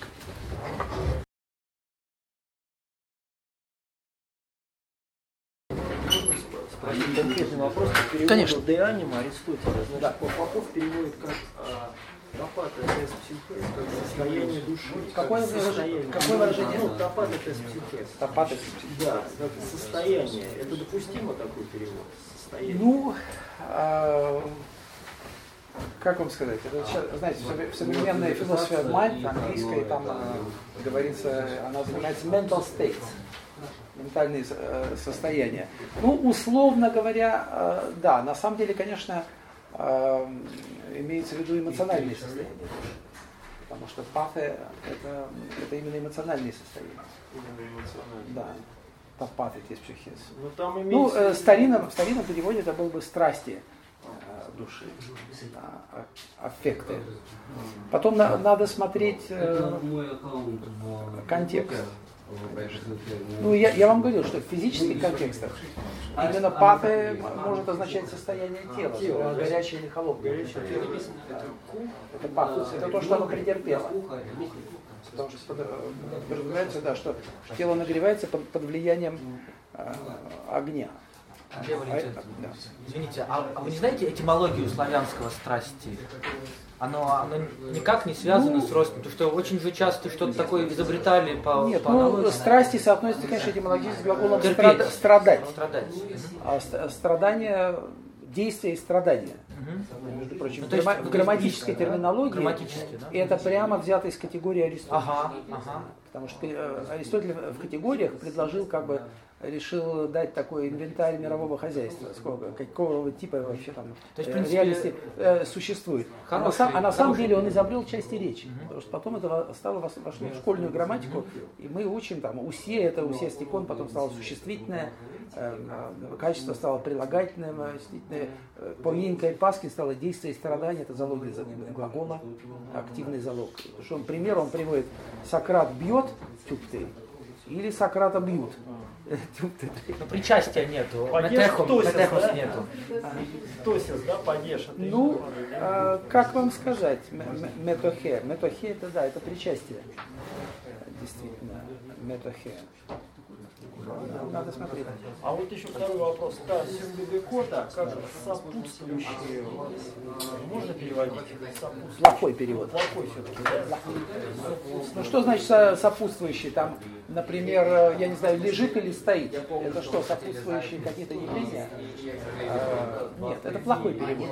Лучше, я вам говорю, э, либо древнерусские приключения, либо, либо я даже, ну то, что приключается с безусловно говоря, конечно, это не современный язык. Я даже предложил бы переводить Усия и Сюмбевекота как э, бытие и событие. Событие, да? То, что, да. То, что случается. То, что случается. Сюмбайну это же случаться. Ну, да, конечно, происходить. случаться. Причем в этом, в этом сюмбайне, почему слу- типа случайно это все ошибочный перевод? Сюмбайны имеет также такой фактологический смысл. У Аристотеля в греческом языке, и Аристотель может э, это употребить. Например, когда а- опровергается что-то, какое-то допущение, что нам говорят, что это должно было бы быть так. Сюмбайны а фактически приключает, происходит, то есть сюм, сюмбебекоса может означать факты. Даже факт. Даже факты, да. Всё. Происшествие, что-то. Да, события, происшествия. Приключения. Ну, приключения с вещью. Но это, это, э, там нет никакого как бы, сомнения в реальности этого. Это мало того, э, сюмбайны это именно факт. Это то, что это апелляция к фактическому. Сюмбайный Д, э, а на деле, то есть фактически, как мы видим, как мы знаем, это апелляция к факту, неоспоримому факту Аристотеля. Поэтому, к сожалению, в русских переводах себе Бекота пропадает вот это значение фактичности. Акциденция тоже, акцидера тоже. Ну, а, ну, это то же самое, что при- приключается Ну да. с чем-то, происходит. Как в русских переводах А? сюмбебекос переводится? Ну, э, самые, самые разные. Случаи, как переводится как случайное свойство, э, как Прев- акци- превходящий акциденция, признак еще, превходящие, при- сопутствующие. Это все неудачные переводы. Неудачные, потому что э, там же там не только свойства.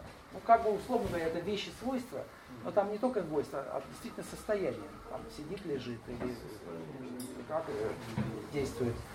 А Потом время, время и место. Это же тоже не свойство. Ну хорошо, а тогда как же красный написать, А? как... Хорошо, хорошо. Спасибо большое. Да, да, да. Всего А? доброго. Тогда если он говорит про цвет, его же уже нельзя сказать, что он Про кого? Про цвет. Э, ну почему? Аристотель еще дал тогда. Это не то, что приключилось, а фактически он был. Имеет место, вот это сюмбайны, это то, что приключилось и э, имеет место. То есть изначально э, э, συμβαίνει буквально идет вместе. То есть как бы вот это нечто и э, имеет место такое, о нем можно сказать вот это. А, а- а βαίνω это вообще шагать, Кто? да? Идти шагать. Βαίνω, да, конечно. Вот. Συμβεβηκός. Но если не стремиться к какой-то передаче внутренней формы, συμβεβηκότα это характеристики вещи.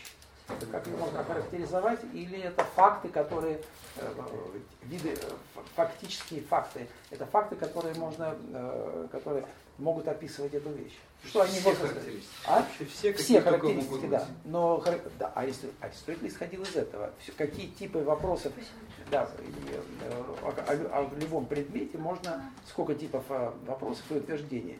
И он расклассифицировал, получил, что 10. 10. Можно сказать, что это, что это? Это Сократ. Какой белый? Какого роста там было? Полтора, два, два локтя. Сущность это субъект, Где? а это как предикат. Да, совершенно верно, да. Это, это, всё- это, это выражает совершенно предикат. Это то, что сказывается о вещи и то, что с ней приключается. А сказывается, потому что это, это фактически. да. Ага. Ну, это факты. Но это все ужасные вот русские переводы пыльные. Там, превходящее свойство. Что значит превходящее? Как может превходить? А, Сократ находится в лике, и это привходит, или что он вчера, или что он лежит, или что он бьет кого-то, это привходит. А вот а что это? А? Акцидеры. А кидеры, да, да. Акиденция, да? Да. Со- Ну, это, э, это схоластический перевод, схо- схоластик. Что-то хотели спросить? А? Носитель, носитель свойства тоже как-то пере- переводится, и определение тоже. Вы про что? Про? Усилие. Ну, УСИ это э, э, традиционный э, перевод сущность. Тема. Можно по, существу много бы переводить как, как вещь, как реальная, как то, что есть. Да, может вопрос совсем да. примитивный. Вот, когда мы говорим вот про вот эту ну, позицию, то вот этот факт Руси какая сущность понимается? Первая или вторая? Совсем вопрос. Вы знаете, эм, э, конечно, конечно, первое, потому что это взято из категории. Это, это, это реальный, э, реальный объект, угу. это там тело или что-то, о котором можно высказывать вот такие-то, описывать ее в таких-то характеристиках или угу. таких предикатах. Вот. Но, конечно, конечно, это первая сущность. Угу. Потому что вторые сущности это роды и виды. Угу. Вы не можете а сказать, что На, наоборот, роды и виды предицируются, сказывается о первой сущности, но не наоборот. Угу. Они не, а? ими не, они не описываются вот этим, роды и виды. Нет, нет. Понятно. То есть нет. это, это именно ну, конечно. Да.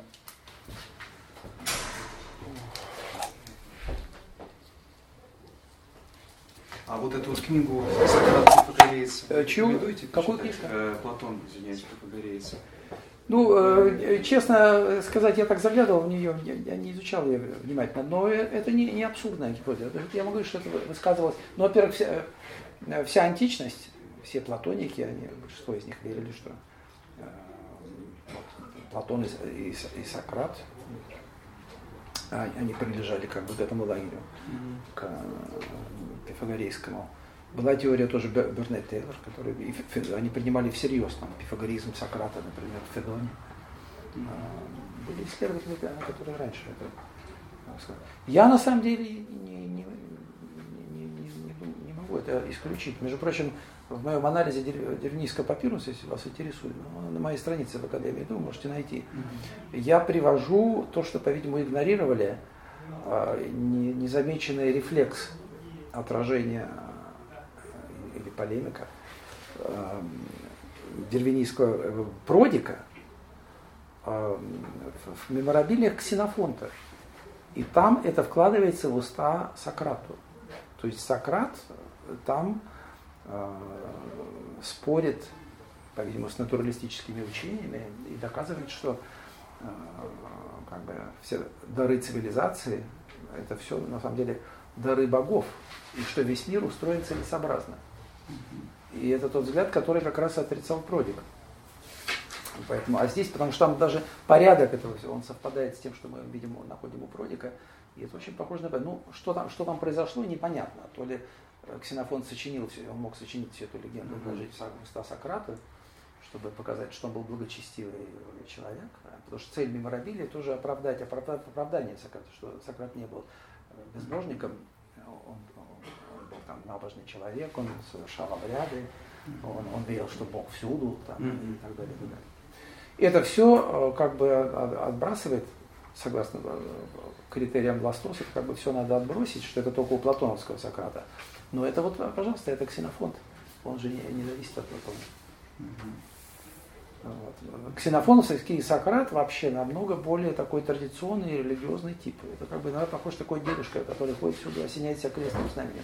Mm-hmm. А, у, у Платона Сократ это критический рационалист. Поэтому это два разных Сократа. И кто из них, кто из них ближе к истине, mm-hmm. об этом спорит. Спасибо. Спасибо.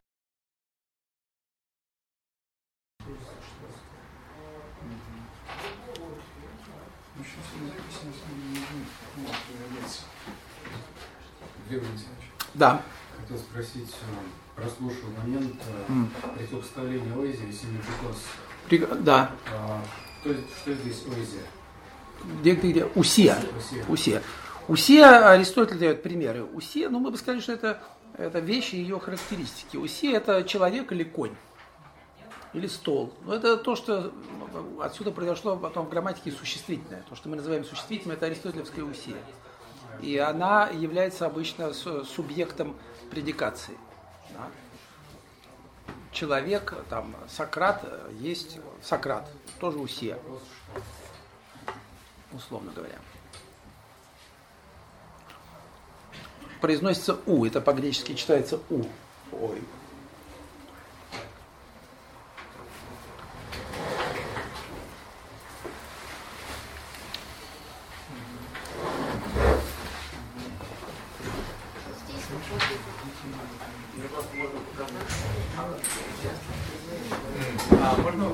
Да. Возможно, не совсем понял. А, вы говорили про пифагореизм и про редукцию качеств, против которой возражал Аристотель. Да. А, вот э, как бы тут возникает э, такой сложный момент. С одной стороны, а, Получается, что пифагореизм сводит все различия а, к количественным, если я правильно Ну, к, точнее говоря, э, с точки зрения Аристотеля, у пифагорейцы сводят это к математическим сущностям, которые на, на самом деле э, это сложные символические понятия, но они, формаль, они формально математические. Аристотель смотрит на формальную сторону, например, там предел беспредельный – это геометрические понятия, граница и неограниченная. Понимаете? Ли, линия это граница плоскости, там плоскость это граница. Это геометрические понятия. Но у пифагорейцев они фактически у Филалая, они являются архаическим эквивалентом того, что в IV веке называли формой материя. Просто термин материя придумал Аристотель. То есть он как семантически придумал, слово это было. Он придал ему философский смысл. Для Аристотеля слово хюля означало древесину. Ну, упоминаться. Или дрова то, чем топили, это хюли. А Аристотель придал ему абстрактное значение материала вообще. Это могло уже не только дерево, а все что угодно. В том числе даже математическая здесь материя. Получается, тут Аристотель как бы недостаточно чуткий э, читатель. Почему? Ну, а если он считает, что там только количественные различия, а тут есть такая... Ну, конечно, потому что по Аристотелю совершенно разные категории категории бытия. Одно дело количество, а другое дело качество. Поэтому одна категория не может быть редуцирована к другой. Понимаете? У Аристотеля. Поэтому качество не может быть редуцировано к количеству. И в этой связи Аристотель также придумал, между прочим, термины абстрактные. Он не придумал термин конкретный. Хотя в каком-то смысле то сюнолон, это соединение материи и формы, это есть как бы аристотельское понятие конкретного. Вот. Но Аристотель придумал много терминов, которые нам кажется, что они как бы всегда были, но их придумал Аристотель.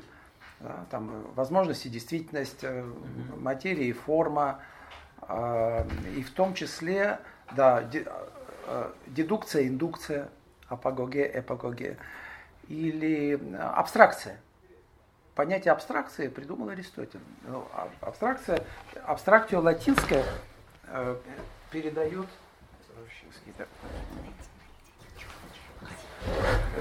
греческое афайресис.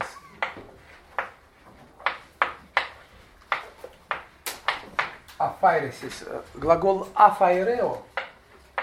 Афайрео.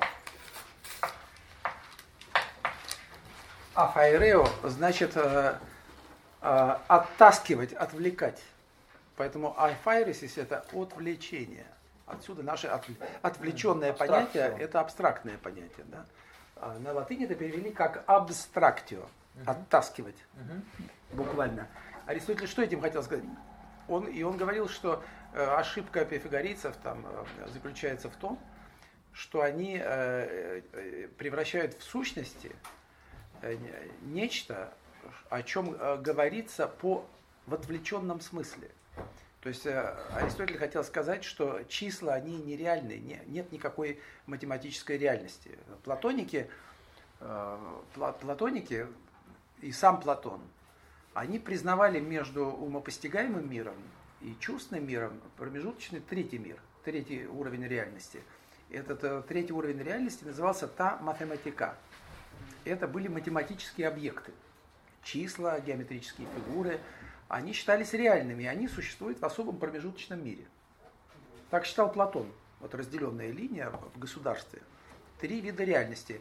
Аристотель э, как бы не, не любил лишние миры, он хотел все свести к одному, поэтому он упразднил этот мир, э, мир математических объектов – да, придумав понятие абстракции. Я сказал, что числа существуют по отвлечению, или геометрические формы, фигуры. Наша мысль отвлекает, оттаскивает их как бы от физических тел. И поэтому они существуют только в нашей мысли, они не существуют отдельно. А Платоны, э, да, и точно так же э, эйдосы, формы вещей. Понимаете, они, э, платоники их э, гипостазируют. они их оттаскивают от чувственных вещей и превращают в особый в особый мир. Что вообще было проблемой для математики до 20 века? Было да. эти интуиционисты Ну да, конечно. Да, что, что, что, что стало какой-то базовой темой для разных математических парадигм. Да. А мы в стрелке обнаружили, что мы запутались не только о совмещении метафизики и этики у Аристотеля, но также и о а, этической и натуралистической психологии у Аристотеля. Ну да. А насколько они совместимы, насколько ну, да. они а, образуют какое-то одно целое, созависимы, как, когда мы говорим, что а, восприятие не влияет на действие а, то есть чувство в этом смысле, да, как, как эстетика. Да, ну, а если здесь не, не надо переводить, ну да, или если переводить как чувство в смысле э, ощущения, лучше, э, конечно, у Аристотеля это избегать. Mm. Вот. То есть а... такие внешние, как вы назвали, чувства, чувства привязанные к объектам, не э, влияют на действие, но пафос влияет Нет, это, это не я говорю, это Аристотель да, говорит, конечно, конечно. что айстесис, э, добродетель не, не может быть ощущением, угу. чувственным восприятием, потому что айстесис э, удемяс праксиус архе. Доброта, вот это качество, это как бы программа, встроенная в нашу душу, которая может быть источником действия. И поэтому, поскольку это совершенная программа, ну, или совершенное качество, не будем компьютерную терминологию вводить, а, но это не просто качество, это также а, это хексис у Аристотеля. А, это очень тонкое понятие, его сложно передать одним словом по-русски. Вот. Но оно, в сущности, оно, оно тоже подсказано медицинской или аскетической, простите, э, гимнастической или атлетической э, аналогии. Хексис, хексис, добродетель у Аристотеля, арете – это хексис. Мы будем об, об этом говорить. Это, этот термин Аристотеля, конечно, этот термин, он тоже должен быть связан с медицинской аналогией или с разновидностью медицинской аналогии – с э, атлетической аналогией. Потому что, и, ну и в медицине тоже, у гиппократовских врачей, ведь отец Аристотеля был врач. И э, у, у медиков было такое понятие, во-первых, было такое греческое выражение «пос эхи». Хексис э, происходит из глагола, от глагола «эхо». А глагол «эхо» Хексис это буквально значит как бы имение. Имение от эхо иметь. Но э, глагол эхо в греческом языке имеет э, два э, употребления, которые серьезно различаются. Одно переходное, другое непереходное. То есть эхо как переходный глагол э, означает, э, вот, например, эхо библион, я имею книгу, я ее держу в руках. Это иметь что? Эхель. А не, в непереходном э, смысле глагол эхо означает находиться в определенном состоянии. Например, можно спросить про больного пос э, эхей, как он, буквально как он имеет, но в смысле как он, как он есть, как его состояние здоровья. И можно ответить на этот вопрос. Он эв эхей, он хорошо имеет, то есть он в хорошем состоянии. А можно сказать кокос эхей, он плох. Вот это эхо. Так э, хексис как э, определение в сущности добродетели, потому что добродетель, она попадает под категорию. В метафизике Аристотель относит хексис к категории качества. Ну и можно, в принципе, так можно переводить, что добродетель есть качество души. Это имеет смысл, можно переводить. А, но дело в том, что это не пассивное качество. Это хексис, это активное качество. Это, это, я бы сказал, что это э, по-английски очень часто переводят, очень мутно переводят как э, state или disposition. Но это state, это, знаете, ну, что значит э, состояние? кто-то, кто-то может э, лежать там, он, он в ближайшем состоянии находится. Не то имеется в виду, потому что эхин, когда Аристотель дает определение знания, например, эпистеме, он говорит, что знание это хексис аподейктике, ну, и мы, мы никак не можем сказать, что знание – это состояние.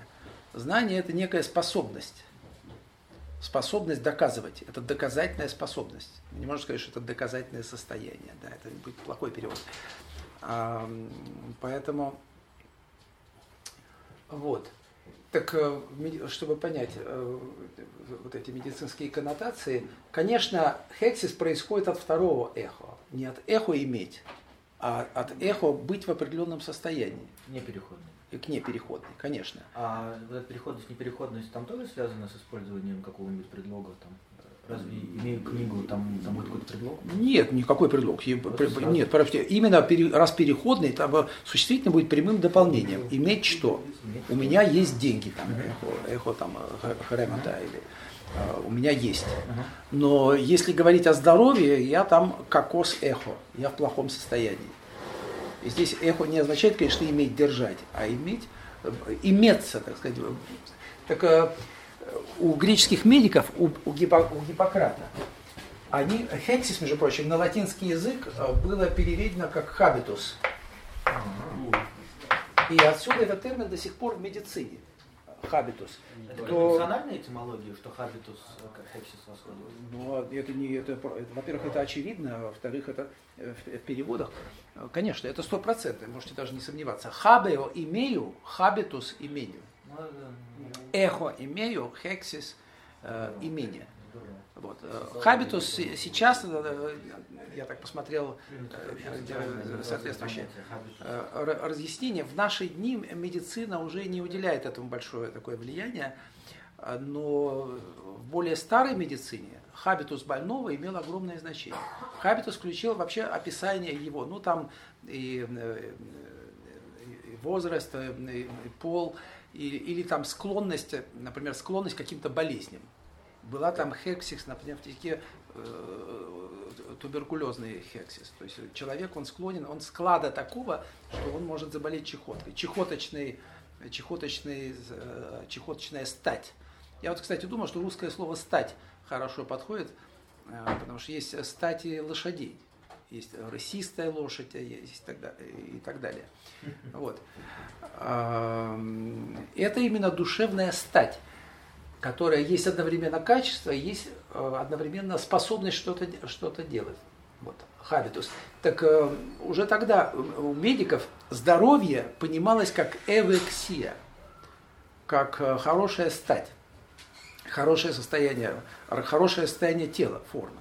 Здоровье – это эвексия тела. Понимаете? А, а болезнь – это кахексия. Это плохое состояние. Так э, добродетель, и именно у Аристотеля, почему он употребляет эту, почему он сравнивает, например, когда он говорит, о, разъясняет понятие месотес, середины, и почему он берет примеры из атлетики. Он, он говорит, что там, когда он разъясняет, что середину не надо понимать буквально, между избытком и недостатком, что это не арифметическое понятие. Да. И он приводит пример э, из атлетики. Он говорит, Э, сколько надо съесть мяса атлету, ну, атлетов откармливали мясом, они, ну, сейчас бодибилдинг, тогда они откармливались тоже э, говядиной. вот. Э, Милан, Милан был э, такой провербиальный гигант, он был огромный, он мог убить ударом кулака, мог убить быка. Понимаете, вот сколько мяса надо съесть Милану и сколько там, атлету э, среднего роста. И это поэтому он, он хотел по- объяснить понятие индивидуального Аристотеля по отношению к нам что эта середина не абсолютная. Но там э, у меня есть об этом одна публикация, она такая предварительная, тоже на, моей странице, вот об этой атлетической аналогии в этике э, Аристотеля. Вот. И также о значении проэрисис, о том, что проэрисис в сущности и было аристотельское понятие воли. Поэтому там я, я спорю немножко и с Макентайром. Макентайр в значительной мере построил свою книгу на противопоставлении хороший Аристотель, плохой Кант. И как бы э, все грехи пошли от, от, от просвещения. Вот. А между тем, э, ну, традиционно этику Канта больше сближали со стоической этикой, потому что Кант а, исключал из, из своей моральной теории, он фактически исключал понятие счастья. Это не имеет никакого значения, потому что это этика долга. И удовольствие человека там, и счастье, просто, они просто не принимаются в расчет. Вот. А у Аристотеля они принимаются в расчет. Не, они принимаются в расчет, но в форме, что достоин ли я счастья. То есть Да. я могу получить как бы некое счастье, но если я его недостоин, то я не, не смогу им Ну, насладиться. э, да, это э, тонкий вопрос. Короче говоря, вот это эвексия. Эвексия, э, когда тело, это то, то, что мы называем формой э, э, спортсмена. Он в хорошей форме. Поэтому аристотелевская добродетель, почему я говорю, что там нет никакого христианского? Там это добрость, то есть это хорошая натренированность, это эффективная натренированность. Это состояние, при котором, так же как атлет, при такой натренированности он пойдет и получит приз на Олимпи- на Олимпийских играх, будет чемпионом, так и будет успех в жизни. Здесь мы видим ясное, на мой взгляд, влияние э, софистической этики успеха. Потому что у софистов арете понималось как со- способность достигать успеха в практической жизни. Платон этого терпеть не мог. Платон, как он терпеть не мог антропологическую эту, эту этику а, э, софистов. Почему? Ну, потому что Бога забыли. Потому что когда человек становится слишком автономный, он забывает Бога. Платон в этом смысле, он как всякий консервативный мыслитель, он апеллировал, э, обязательно также апеллировал к религии. Это у Платона есть. И это, кстати, вот тоже э, такой особенность э, современной литературы, в современной англоязычной академической литературе, все это не подчеркивается, вот эти э, такие консервативные стороны философии Платона.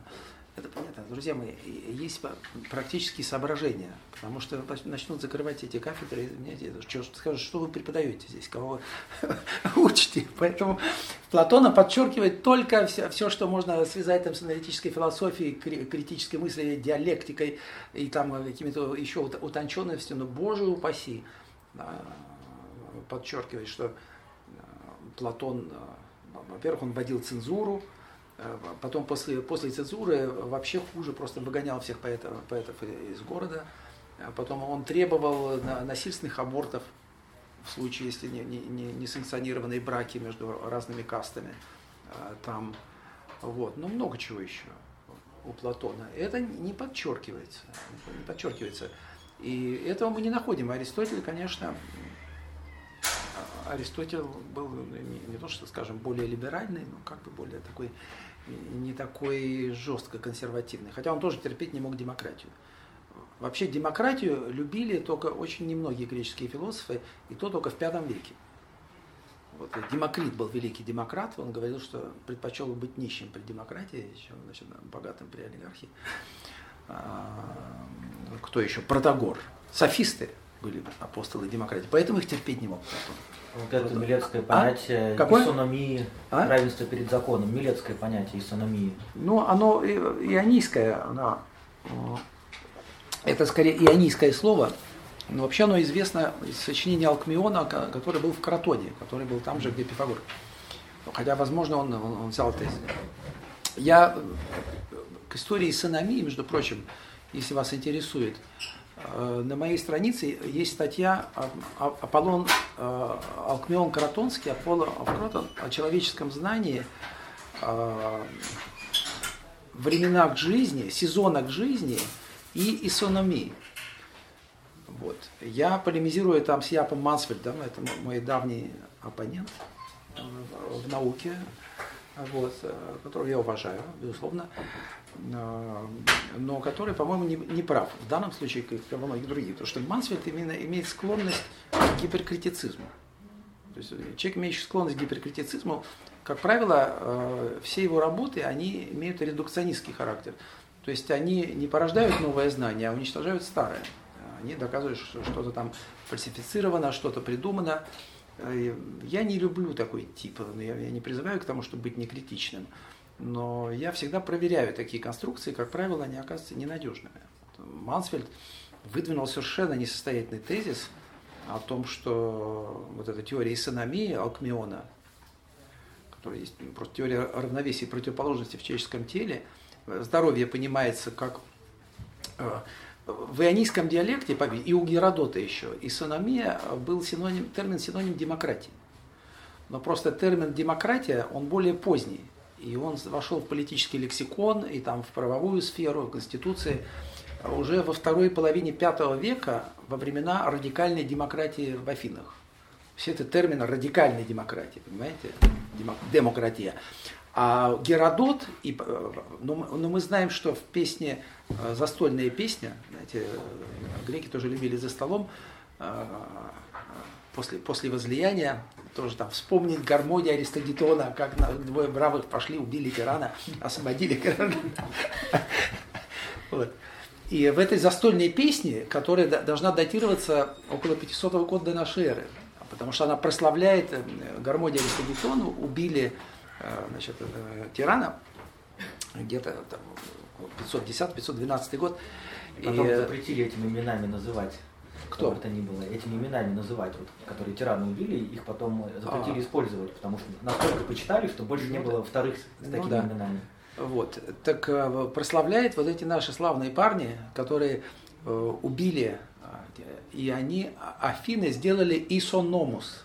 То есть они э, сделали э, э, Афины демократическими, дали свободу. Знаете, интересная, незамеченная эпиграмма в честь Армонии Гетона была найдена в Ольве, в устье, в устье Буга, в древнегреческой колонии, которая теперь принадлежит Украине, деревня Парутина. Это колония Милета потрясающие, потрясающе интересные истории, богато документированные, там богатая эпиграфика, потрясающие надписи, которые описывают всякие перипетии, там, нападения варваров, награждение героев. Там. Вот такая история полная э, таких драма, драматических событий. И там э, нашли в свое время Юрий Виноградов опубликовал. Сначала нашли половину камня. Дело в том, что античные камни, э, естественно, это не только у нас происходило растаскивались как строительные материалы. Их использовали ну, там и для городских стен иногда. А тут нашли сначала половину камня, в котором явно эпиграмма, где говорится «като, като там рые или который уже не читается, а убили тирана. И потом нашли вторую половину, уже, по-моему, 80-е годы, где-то в, крыльце у кого-то было вмонтировано. Это 4 века до нашей эры, 2400 лет этому камню. И сложилась почти целиком эпиграмма. Вот. И Юрий Виноградов, э, покойный, царство ему небесное, он умер нелепой смертью. Вот. Э, он опубликовал, и на основании этой эпиграммы он построил целую новую, как он переписал, историю Ольви. Потому что он решил, что в этой эпиграмме идет речь о каком-то местном тираноубийце, альвийском, герое. А, что якобы в Ольве, в Афинах действительно был закон о тираноубийцах, который говорил, что ну, на случай, если тиран захватит власть в Афинах, то если кто убьет тирана, не только ему там э, бронзовая статуя на веки освобождения от налогов и э, все блага и так далее, и так далее, и так далее, если он убил тирана, в устрашение, что попробуй только. Якобы этот закон был тоже в Ольве, вот. но текст, который предложил Виноградов, на мой взгляд, он абсолютно, он не выдерживает критики. Не выдерживает критики. Это, это плохой греческий. И, ну, Виноградов, он блестяще знал все эти формулы декретов э, политических, а это стихи. Он там надел. Я когда-то опубликовал еще в 90-е годы в Zeitschrift по пирологии, это тоже статья, э, незамеченная эпиграмма Гармодия Аристогетона. Я обратил внимание на то, что, во-первых, я предложил свой текст – из которого ясно, там, текст, который там есть, он стопроцентно исключает единственное число «который». Там стопроцентно надо читать «которые убили». Вот, и «которые». То есть там было, по крайней мере, двое этих тирана-убийц, а не один. Вот. По тексту Виноградова он самопротиворечивый или нелепый. Он такой, что Э, вот слава этому там герою, который, хотя и не убил тирана, но чего-то там. И вот тут уже возникают вопросы. Если он не убил тирана, за что ему поставили статую? Э, и как работает этот закон? Это, здесь все это не складно. При моем чтении, которое основано на параллели, я обнаружил, что почти очень похожая эпиграмма была найдена на Хиосе. В третьем, э, она датируется третьим веком до нашей эры и на ней совершенно четко, с одной стороны, читается гейтонос, то есть аристогейтонос, то есть там прославлялись э, Гармодий Аристогетон, афинские. То есть объяснение этого совсем другое. Ольвия была членом Афинского морского союза. И, ну, знаете, так же, как Советский Союз насаждал там в странах народной демократии культ там героев, не знаю, Олег Кошевой, там, Космодемьянская, э, отечественные герои, так и Афины. Они в зависимых городах насаждали культ Гармодия Аристагетона, потому что они тем самым выражали лояльность э, э, афининам. А Ольвек, она была членом Афинского морского союза. Поэтому логично. Вот так. Между прочим, мою реконструкцию принял Ллойд Джонс, один из крупнейших эллинистов вот, э, прошлого века, еще серьезные исследователи. Но Виноградов я, конечно, сожалею, потому что э, он э, пришел в ярость. Он пришел просто в невозможную ярость, потому что моя публикация подрывает фактически его, всю его историю Альвийского полиса. Никакой, я считаю, там никакой тирании в Ольвии не было. Это нигде не задокументировано. Все надписи, они говорят, народ, это сама, они, они употребляют демократическую Э, терминологию.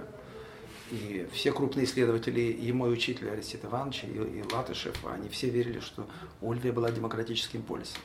То есть на основании одних только вот этой испорченной эпиграммы придумать альвийского тирана, а, который почему-то, э, которого не убили, но при этом как бы героя все-таки почтили. За что его почтили, если он, он не убил? Непонятно. Вот. И э, покойный Виноградов, да, он опубликовал какую-то, ну, не буду говорить, какую статью, в ЦПИ, которая употребляет издевательскую терминологию. Вот. И, и совершенно издевательскую, что я как я, я, я все это там э, придумал и сочинил.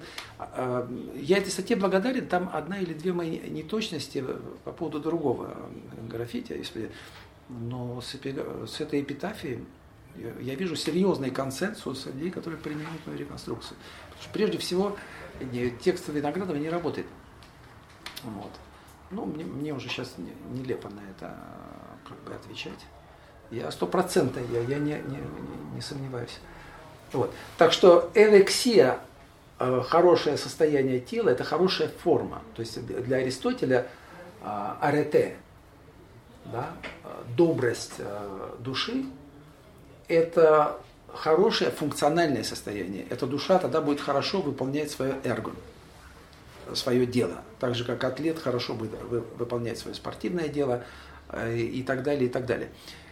Вот то, что вы, вы, вы говорили, да, по этому поводу, тут видят натурализм. Вообще многие исследователи, они говорят о натурализме Аристотеля в этике, так же, как о натурализме Аристотеля в политике есть такой, такой известный исследователь Миллер, его книги, их можно найти легко.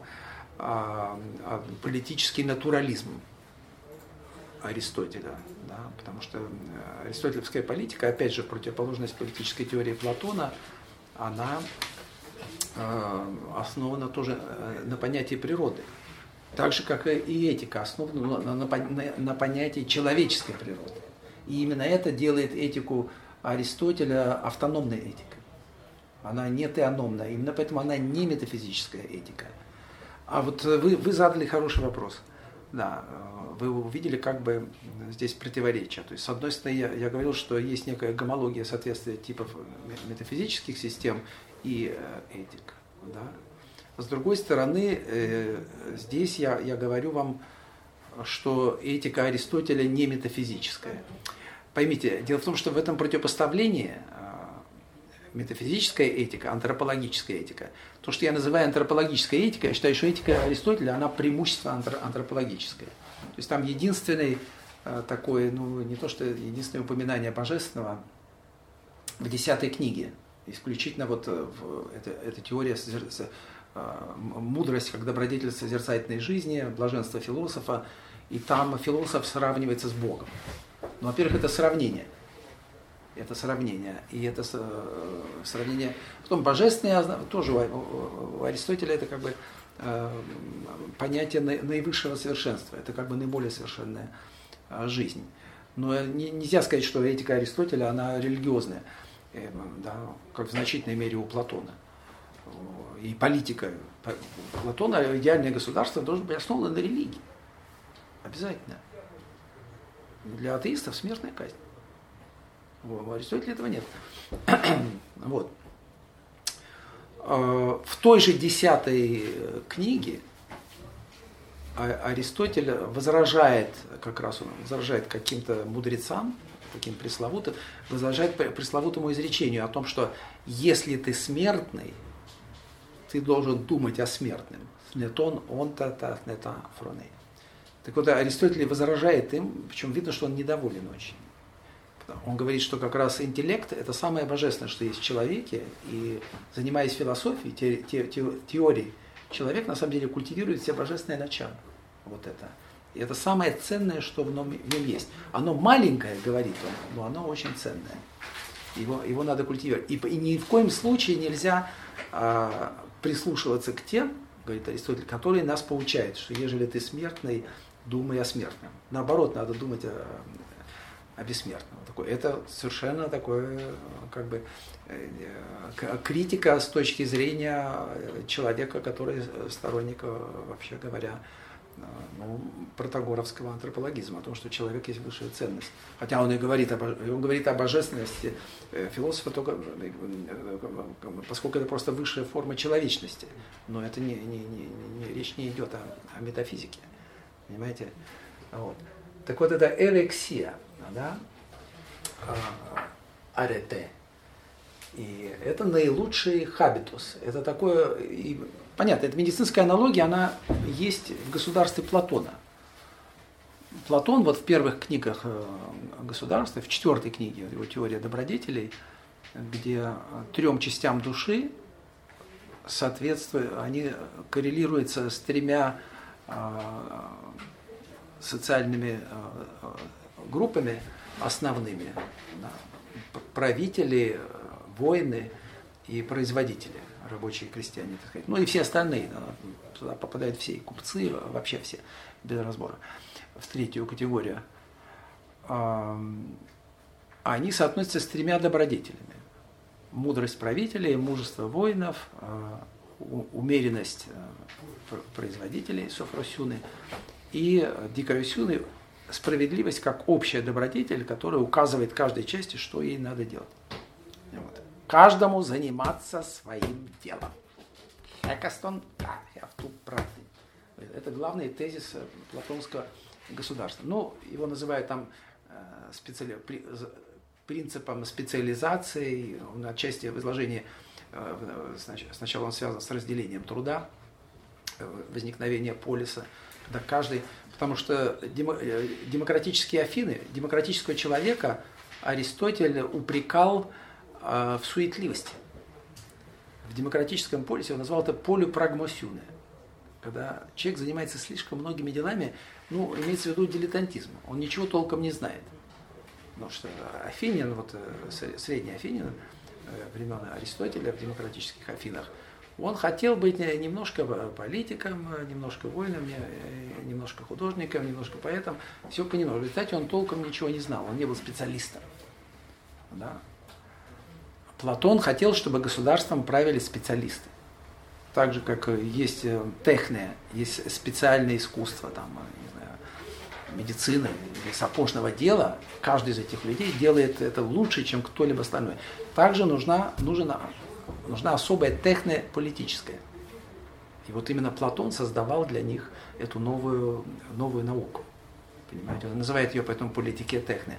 Аристотель фактически подорвал основание всей платоновской утопии. Почему? Потому что он различил, не только Аристотель различил теоретический разум и практический, а потом он э, праксис, теория и праксис. Но потом он различил э, э, этическую сферу, сферу этического праксиса и техны. Он сказал, что это не одно и то же. Это, это виды деятельности, которые абсолютно разные. Потому что в этике э, праксис не имеет э, своим результатом некое произведение. То есть э, действие, нравственное действие, праксис, оно э, самоценно. Оно не является средством для того, чтобы что-то сделать. А в технологическом, в техной, в производственных искусствах, куда относится все, там, от поэзии до сапожного дела, до чего угодно, все, что что-то производит, это техное техне. Техно это очень широкое было, было греческое понятие. Это все это человеческие практики, которые основаны на некоторых как бы э, процедурах. У них есть процедуры, это которые можно изучить и делать так, чтобы достигать определенно, производить определенный там, и так далее, э, предмет. Так э, технологическое действие по Аристотелю, оно менее ценно. Почему? Потому что оно является только средством.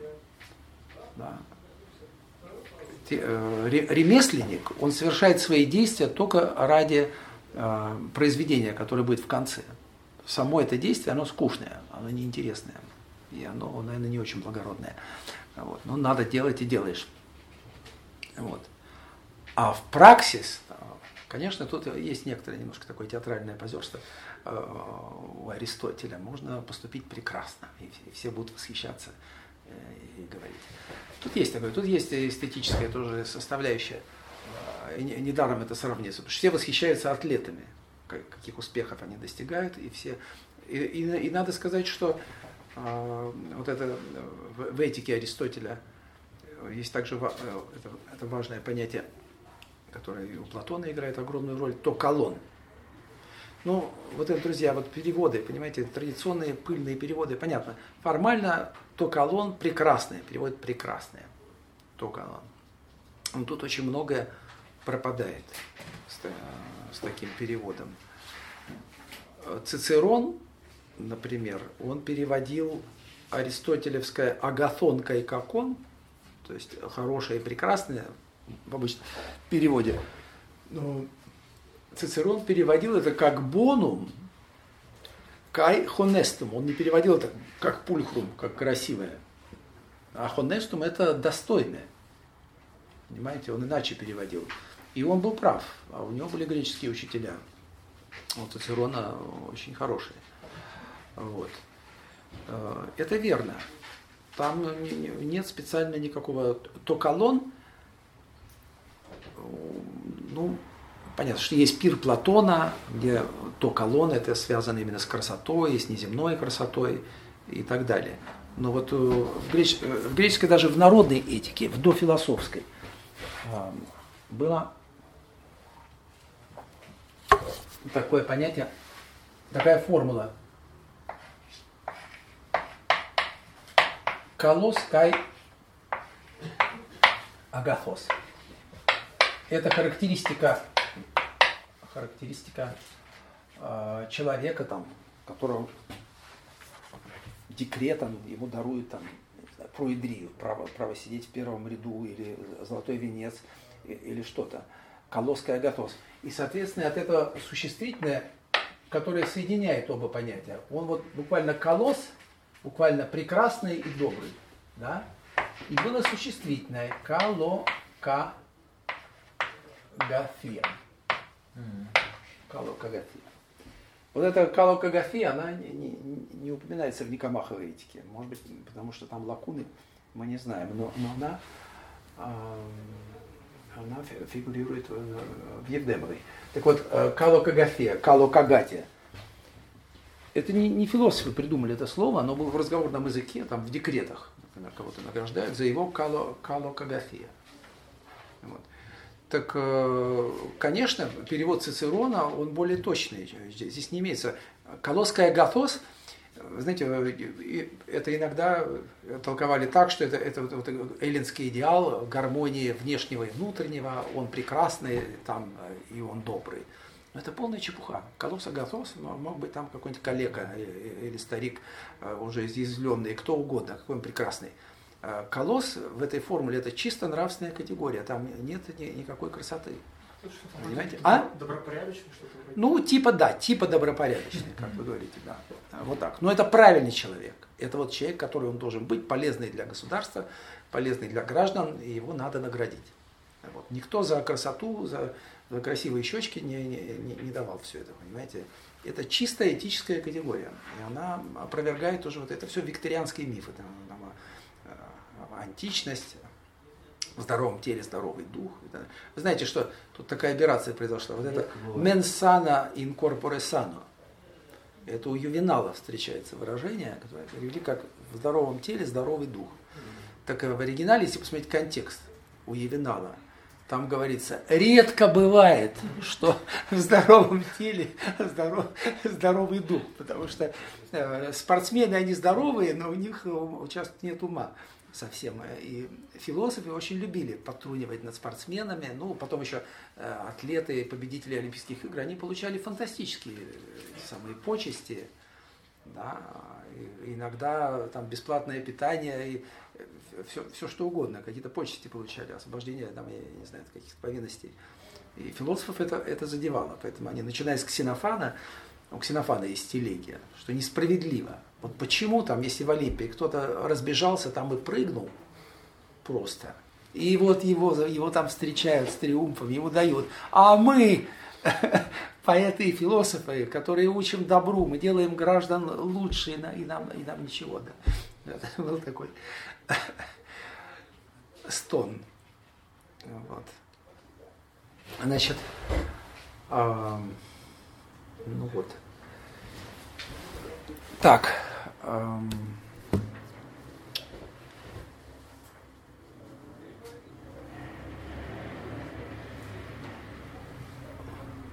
Колосская Агатос.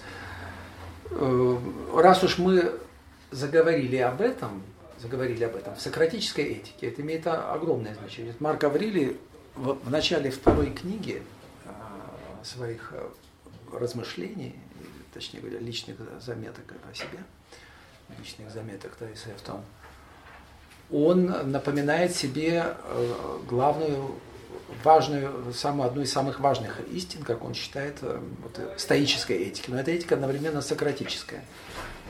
Хоть и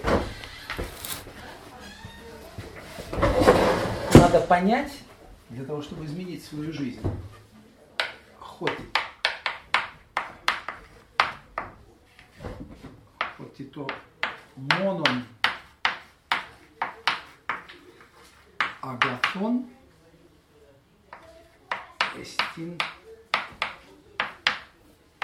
то колонн. Надо понять, что единственным э, вообще слово благо, понимаете, слово благо славянское, церковно-славянское благо. Русское слово это добро. Ну и у Соловьева было оправдание добра, да, не оправдание блага, потому что это архаическое слово.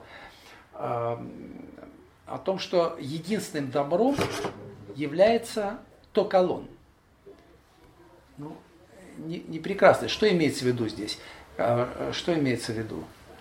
Это главный принцип тоже сократической этики. Это примат, э, примат э, ценностей, духовных ценностей, примат духовных ценностей над материальными. Потому что большинство людей считает та агата, что для людей есть форма добра. Это здоровье, богатство, слава, там, собственность и так далее. Это все агата. Этот тезис парадоксальной исторической этики которая фигурирует также в Горге, да, Платоновском, где собеседники говорят Сократу, что если верно то, что он говорит, получается, что там большая часть человечества живет безумно, безумствует, они не понимают, что есть на самом деле. То колонн. Что, в чем разница? Друзья, друзья мои, это очень э, тонкое различие в греческом этическом лексиконе. Смотрите, есть две пары, аксиологические э, такие э, пары. С одной стороны есть то агатон, то агатон, а, то как он. Сейчас тряпочку принесут. Да ничего, э, то как он. Это добро и зло, хорошее и плохое. То агатон, то как он. А с другой стороны, мы имеем то колон, и в противоположность ему то айсхрон. Ну, буквально прекрасное и безобразное. Айсхрос это, это вообще это постыдное буквально. Да? Айсхрос это постыдное. То, что позорно, то айсхрон. Так в чем отличие, э, очень тонкое семантическое различие между то агатон и то колон? И что хочет сказать э, Марк Аврелий и стойки вместе с ним? Что единственным э, добром, подлинным добром для человека является то колон. То есть токолон, мы, мы видим, что токолон это форма добра. Но это единственная форма добра. На самом деле, э, здесь просто имеется в виду, то колон имеется в виду добродетель. А арете, а, арете это форма добра, но это добро, которое существует в душе, оно не материальное. Да. А, ничего, да-да-да. Это, это добро нематериальное, поэтому э, надо понять, что э, самое ценное находится у нас в душе, а не э, вокруг нас. Понимаете? То есть это объясняет вам, почему вообще в, в, в, в иерархии этических ценностей то колонн может занимать даже э, такую высокую позицию, выше добра, да, то колонн. Если брать разговорную сферу, обиходную сцену, как бы контексты, когда греки могли, могли это говорить, да, колонн, что они могли? Какая разница? Дело в том, что почему колонна оказывается выше, высшей формой добра в стоической, сократической этике и у Марка Аврелия. Потому что посмотрим на семантику. В греческом употреблении обычном, то агатон, ну, например, э, какие даются определения добра у греческих философов или в определениях, например. Обычно в определении туагатон фигурирует термин офелимон – полезное. То есть доброе определяется через полезное, то, что полезно, то, что приносит пользу. А то, как он зло, понимается как э, то, что блаптей, то, что вредит.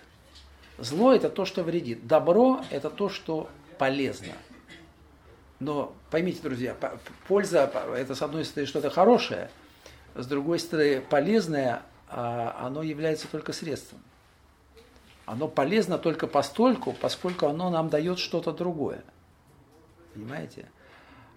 А колон в этом смысле отличается своей самоценностью. Я вам приведу такой пример. Например, о чем греки могли сказать, даже не философы, а просто в повседневной жизни. Да. О чем могли сказать, что это колон. Колон – это то, что вызывает восхищение – например, про э, гибель в бою, нельзя сказать, про это нельзя сказать по-гречески, что это агатон, это добро, но это колосс. Это вызывает восхищение, потому что это, это вот человек отдал свою жизнь за Это колонн. Вот. Это такая тонкая вот, аксиологическая категория, которая, конечно, ну, можно сказать по-русски, да, там прекрасно пасть за, за родину, но тоже так, так это звучит очень так, книжно и как-то удивительно. Греки чувствовали в этом, что это действительно. Ну, и, и это объясняет нам, почему, с другой стороны, колосс, конечно. Колосс это фундаментально, очень важный термин там в эротической сфере, например. Любовь. Объект любви, объект эроса, на этом построенный пир Платона. Объект эроса – это то, что вызывает восхищение. Это то, что не является средством для чего-то. Это не офелимон, объект любви. Им можно любоваться. Вот это то колонн. Вот. А, знаете, у, у Аристотеля, в теологии Аристотеля, как Аристотель объясняет э, действие Бога на мир, на космос. Теос. Бог, да, Бог, да, Бог перводвигатель, это есть не, неподвижный, неподвижный первый двигатель, это есть мус, э, это ум. Вот. А, Аристотель, как и в трактате о небе, например, он возражает, видимо, платоникам, что платоников небом движет там мировая душа, душа божественная. Аристотелю это не нравится. Почему? Потому что он считает, что это как бы принижает Бога. Бог он не, не рабочий, чтобы работать целый день, там, крутить небеса и так далее. Он говорит, у него же не будет времени философией даже заняться. Что же он будет целый день? Поэтому Бог приводит э, космос в движение, он актуализирует все. Иначе. Он говорит, что он, как он движет мир? Не, не как работяга, да, не как этот самый осел, который вращает жерно, входит по, по кругу. А он говорит, кинейде, кинейде хос эроменон. Да. Бог движет, э, движет мир, он приводит его в движение как объект эроса. объект любви. Это опять же, это эрос, это любовь восхищения. У греков были разные термины для любви. Вот. Ну, тут мог быть и, и, и, и такие, собственно, эротические э, коннотации, но э, эрос это именно любовь восхищения. Объекта эроса он, он вызывает восхищение. Но в данном случае имеется в виду, что э, все сущее вообще устремляется к Богу как к совершенству. Поэтому Бог является и, и движущей, и э, целевой причиной. Что имеется в виду? Имеется в виду, что объекту любви, чтобы будоражить, приводить движение, ничего не надо делать. Надо просто быть прекрасным. Да? И это все приводит в движение. Вот так, вот так Бог приводит, э, э, приводит в движение все, все это мировое, мировой организм. Киней деусы. Конечно, это платонический такой элемент у, у, у Аристотеля один раз он, он это говорит, кинейде хос и ровен но ясно, что это также соответствует вот этому а, наипрекраснейшему, что только может быть. Потому что сущее в каком-то смысле, оно, оно должно э, восхищаться божественным совершенно и стремиться к нему. Все устремляется к нему. Такая... Просто творение мира у аристотельского бога происходит чисто как у работяги, ну, как, как техник его не встречает. То есть тут какая-то разница возникает. Ну, э, творение мира Аристотель отрицал. Он, может быть, у него некоторые считали, что у него потом в средние ну. века были теории непрерывного креатио континуа, что это непрерывное творение. Бог творит мир ежесекундно. Не, не то, что он в прошлом, как в Платонском Тимее, там взял циркули, значит, сконструировал по, по, по законам, по математическим законам, гармониям, сконструировал космос. У Аристотеля нет. Он спорит. Но он спорит не потому, что он... Платон, интересно, что он Аристотель нигде не упоминает даже демиурга Платона. Видимо, как бы не считая это заслуживающим опровержения басню. Вот. Это он, видимо, не считает. Но он открыто полемизирует с, атомистами в трактате по поводу ионийской космогонии, о том, что мир возникает из бесконечной материи, там, в результате движения атомов по необходимости. И это он считает не, абсолютно невозможным. То есть вещи-то у него сделаны, как а? будто, вещи у Аристотеля сделаны, как будто сделаны мастером себе. Ну да. Вовсе без демиурга он не обходится. Вот. Ну, э, это тонкий вопрос. Телеология Аристотеля и различие телеологии. Понимаете, телеология Арист... Э, Платона, она прямо связана с креационизмом. Есть Бог-творец, ум, интеллект творит. Э, у Аристотеля это не так все однозначно. У Аристотеля вообще в подлунном мире как бы дела немножко обстоят иначе. Там все совершенно только наверху. А здесь у нас происходит много неприятностей тоже под Луной. Понимаете, возникновение, уничтожение. Там выше Луны ничего этого нет. Там есть чудесный эфир, которому свойственно вращаться. Вот. А ему от природы свойственно вращаться. Поэтому даже Богу, Бог освобожден от этой необходимости. Но вы видите здесь разницу да, между э, Аристотелем и, скажем, ионийской а, ионийской космологии. Потому что для ионийца вращение небесного свода было примерно то же самое, что для физиков 20 века было открытие реликтового излучения в 60-е годы, которое как бы доказывало теорию большого взрыва. Это реальное отголоски этого взрыва дошли до нас, да, они его поймали. У ионийцев, в принципе, вращение небосвода считалось реликтовым вращением. Потому что этот мир создал космогонический вихрь, и он, он продолжает э, вращаться. Вот. Но эта теория, вообще говоря, как бы ну, чуть-чуть более, более научная, чем то, что говорил Аристотель со своей э, гипотезой эфира, как пятого тела э, божественного. Ну вот. Хорошо, друзья мои, если позволите, э, сегодня, наверное, закончу здесь. Вот если есть какие-то э, Вопросы? Да, пожалуйста. Как раз вот а? к да. Вернуться. Вот вы говорите, что правильно я понял, что с одной стороны вот это агатон, оно определяется как что-то такое связанное с пользой. Ну так говорят тексты. Агатон, когда определяют, да, что Хорошее это прежде всего полезное и полез, противоположность плохому, которое вредное. Ага. А вот кроме этого, если я правильно да. вспомнил, вы как раз говорили, когда вот про колокогатив шла речь, что там колосс, это как раз вот как вот переводил Боном э, э, Цицерон, да, а вот э, агатос, это то, что Нет, ага... связано вроде бы... Ой, то есть агатос это Нет, я, я говорю... А колосс то, что связано с пользой. Я вот поэтому... Нет, нет, нет, наоборот. Наоборот, просто там это калокография переставлена, там, а, э, там переставлены слова, там, но неважно, это то же самое, что... Да, но это то же самое. У Цицерона просто наоборот, говорится bonum et honestum потому что у него греческий оригинал был агатон кай а, как он. Просто я, я, я хотел сказать, что да, что э, Цицерон по, понимал это, это правильно. То есть он понимал, что это этическая категория. Колон, колосс. Колон, да. Иначе бы он перевел это там как пульхрум, как красиво, прекрасно. Он не перевел, это не имеет отношения к внешности. Вот. Это важно как бы.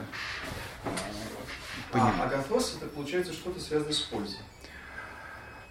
Так, э, так они понимали. Но вы знаете, иногда эти термины, конечно, они почти синонимичны, но в э, агатос, я бы сказал, что агатос очень хорошо как раз переводится, не, не, не надо благо, благой, а русским э, словом добрый, что добрый это исконно русское, э, добрый. Как выражение, например, я не знаю, добрый конь вот старое русское употребление. Но добрый конь это не по-христиански добрый конь, там, который головку тебе кладет.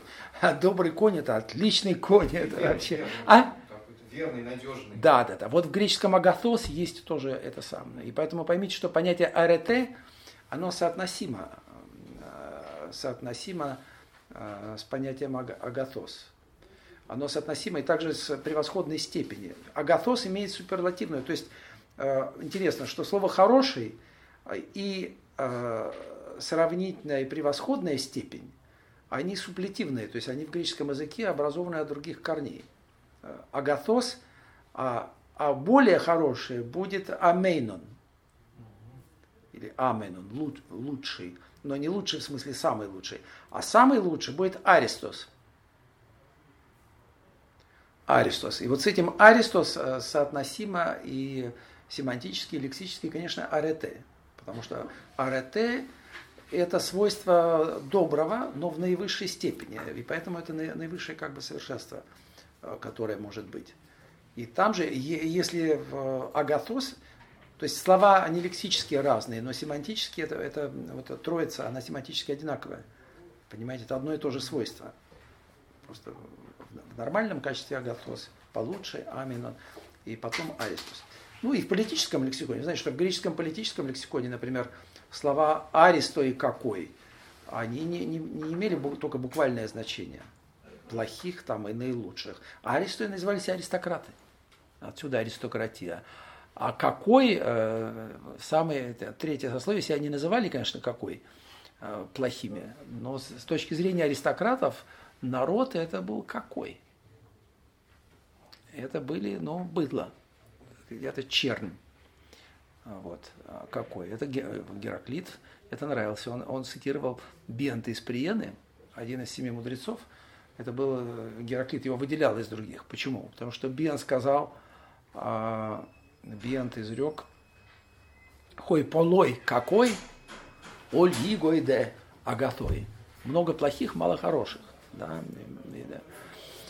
Оль игой де агатой. А именно Аристокл и Аристотель, они от Аристоса были? Конечно, от Аристоса. Вообще изначально это были аристократические имена. Аристо. Да. Э, но потом, возможно, это стерлось. Вы знаете, что в эпоху радикальной афинской демократии, так же как э, в России после революции, э, любили давать всякие там пролетарские имена. А там я даже знал человека по имени Баррикада это было мужское имя, баррикада, уменьшительная баррикаша называли, да. Или было, было женское имя Доздраперма, что значит да здравствует 1 мая, там, ну и, и, и так далее. Революция. Так э, в эпоху афинской демократии было похожее явление. Они, э, очень было распознавалось имя Демос. и в составных всяких в составных именах присутствовало большое количество вот этого, так подчеркивали как бы свою демократичность. Ну, по, по легенде, якобы настоящим имя Платона было Аристокл. И якобы имя Пла, Платон ему дал учитель гимнастики, потому что он был широк в плечах. Это платюс, это широкий. Или он был широк, широколобый, там разные. Это у Олимпиадора, да? да ну, это, это, это они, он во многих источниках, в биографиях, у, у Диогена, наверное, но это не, не, не, не недостоверно. Потому что у нас есть хорошие сейчас э, словари личных имен. В классическое время в Атике имя Платон было распространено, это было нормальное имя, его давали детям. Поэтому что за этим стоит, это а, трудно сказать. Вот. Так что Аристой. Вот в скайпе нас еще Мария, а? нас в скайпе участники просят пояснить разницу, ну, пояснить противопоставление постыдного и прекрасного. Да, вот это. Это интересно. Это интересно как раз в связи, помните, с э, вот этой теорией э, двух культур, которая еще Эткинс апеллирует якобы в развитии греческих моральных ценностей э, произошел переход от культуры стыда, и поэтому плохое вот тут называется айсхрон, постыдное, то, что вызывает стыд. Вот. К культуре, культуре вины. Ну, она и подвергалась критике, и справедливо э, подвергалась критике, потому что на самом деле дифференцировать, а, дифференцировать э, стыд и совесть э, бывает довольно трудно в контекстах. Но тут считать, что вот совесть, да, это настоящая нравственность, а стыд это якобы, якобы, да, что человек, он, он, он не, не, не, не, так сказать, не слушает собственную совесть и не следует моральному принципу, а смотрит на то, чем он кажется в глазах других. Но это очень все сомнительное. Потом, если занять этимологией, но я не буду сейчас этим заниматься, а, айсхрос, то это еще тоже вопрос, что это изначально. Э, здесь мы видим эволюционизм. Эволюционизм всегда постулирует сначала что-то примитивное, а потом развитое. Но это вот такие вот just for stories в духе, в духе Киплинга. Очень часто бывает наоборот. Очень часто в начале есть что-то невероятно тонкое, сложное, и потом происходит это самое, как, как это самый Леонтьев говорил, вторичное смесительное упрощение, как, как в развитии языков, например. Но, но стыд э, э, это отношение к чему-то противоположному, э, чем восхищение. То есть это, это, это такая пара. А мы можем там, эм, ну, не знаю, а стыдиться и восхищаться. Да. А Аристотель, кстати, он, он выражает сомнения по поводу того, что стыд это как бы арете, он, он считает, что он как бы ближе к пафосу, ближе к тому, что человек mm. испытывает его, охватывает, mm. как бы, да. То есть, может быть, э, ну, э, это можно отдельно. Какое словечко используют для стыда? А? Какое словечко? Нет, такое сты, стыд, а, а, айдос. Айдос. Но айдос это очень тонкое слово, и оно и употребляется в этических контекстах, поэтому а, айдос тоже может выражать такое деликатное такое обращение. Это не, это не обязательно вот такой стыд. Анайдея, бесстыдство по-гречески анайдея, отсутствие стыда. Да. Якобы Эпименит Критский, когда он очистил Афины от Килоновой скверны, ну, около 600 года, там, в конце 7 века до нашей эры, то он, в частности, основал святилище э, таким э, персонифицированным э, понять, персонифици... божествам персонификациям. Среди них был, он поставил алтарь, по-моему, стыду и бесстыдству.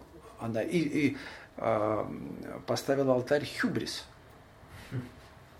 Хюбрис это преступная наглость. Хюбрис это как бы греческое народное понятие греха. Вот, иудейское, иудео-христианское понятие греха, хамартия. хамартия. А, оно связано, я бы сказал, с такой как бы экономической метафорикой. с понятием э, долга. То, что человек должен, он должник.